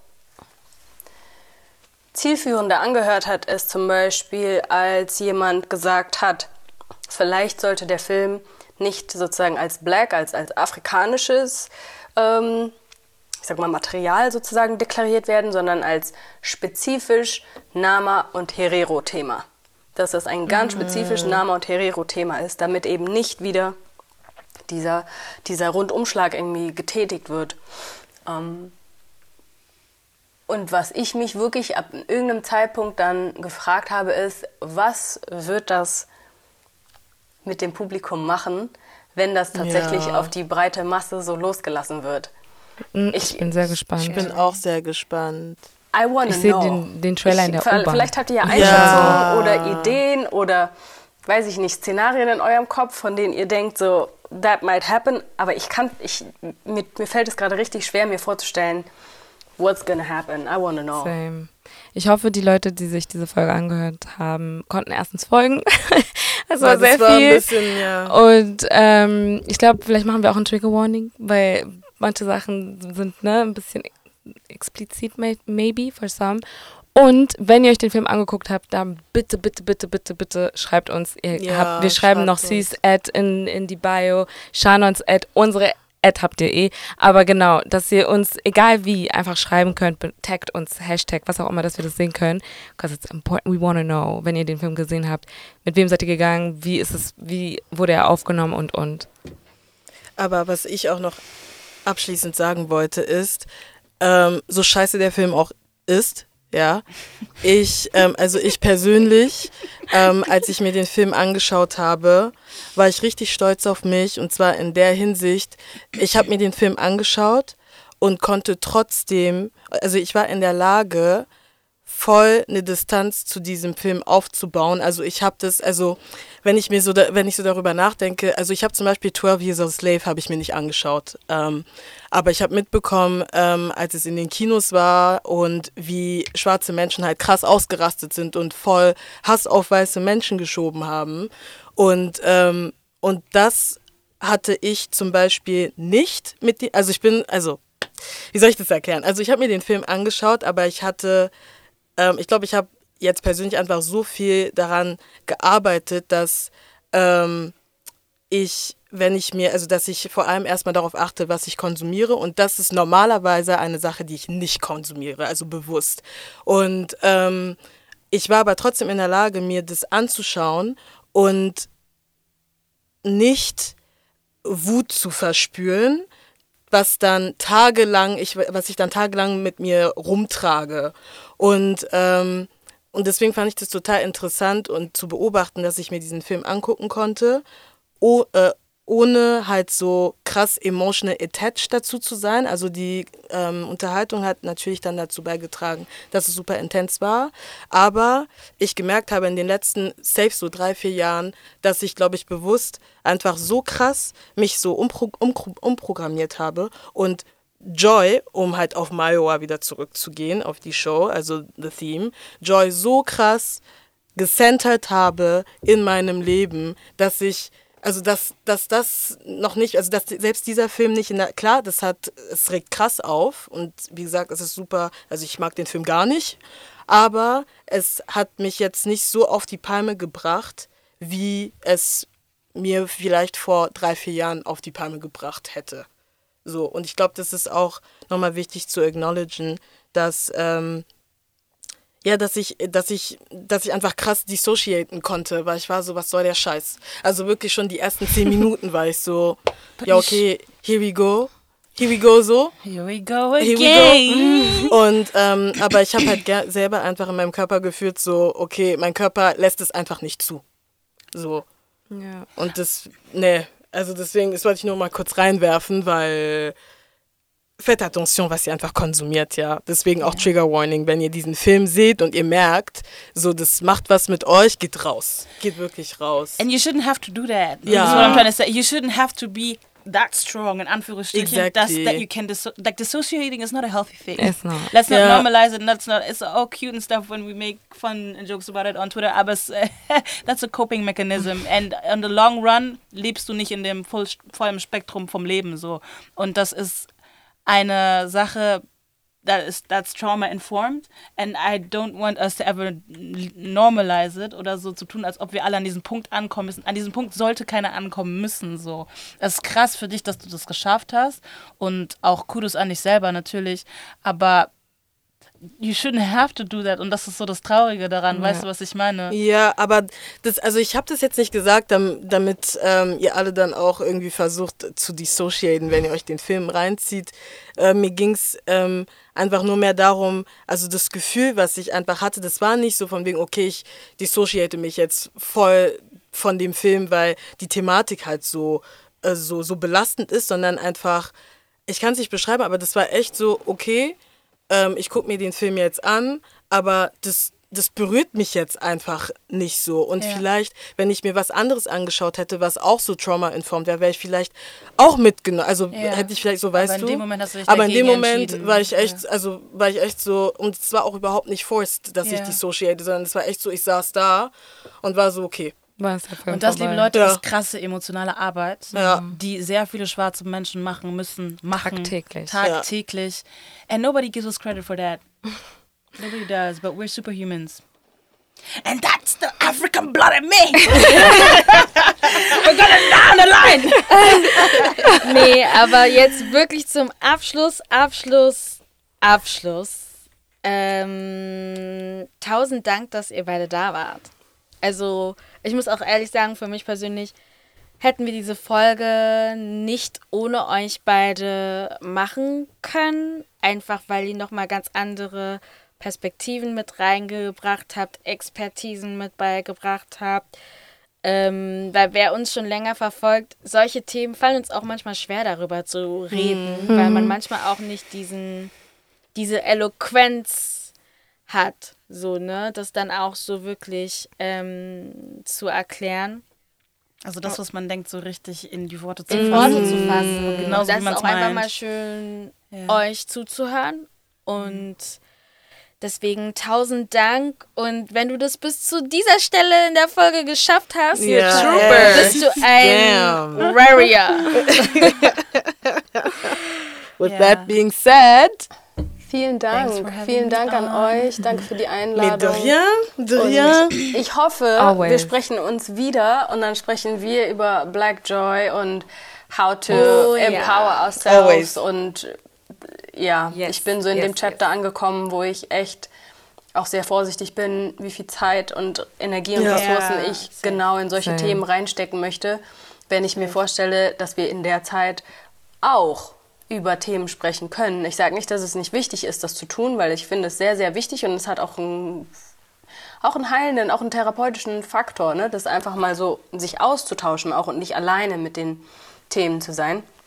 Aber ich freue mich, wenn wir uns auch darauf konzentrieren, was uns gut tut und was uns stärkt und Ja. was uns ähm, dazu hilft, uns weiterzuentwickeln. Yes. Mit Wundervoll. Love, Care and Respect and all that good stuff. Yeah, deswegen Ja, ihr das hast du immer wieder eingeladen. Auch wenn wir über Nonsens reden. Like, come. Oh, you know watch love is Blind, come back.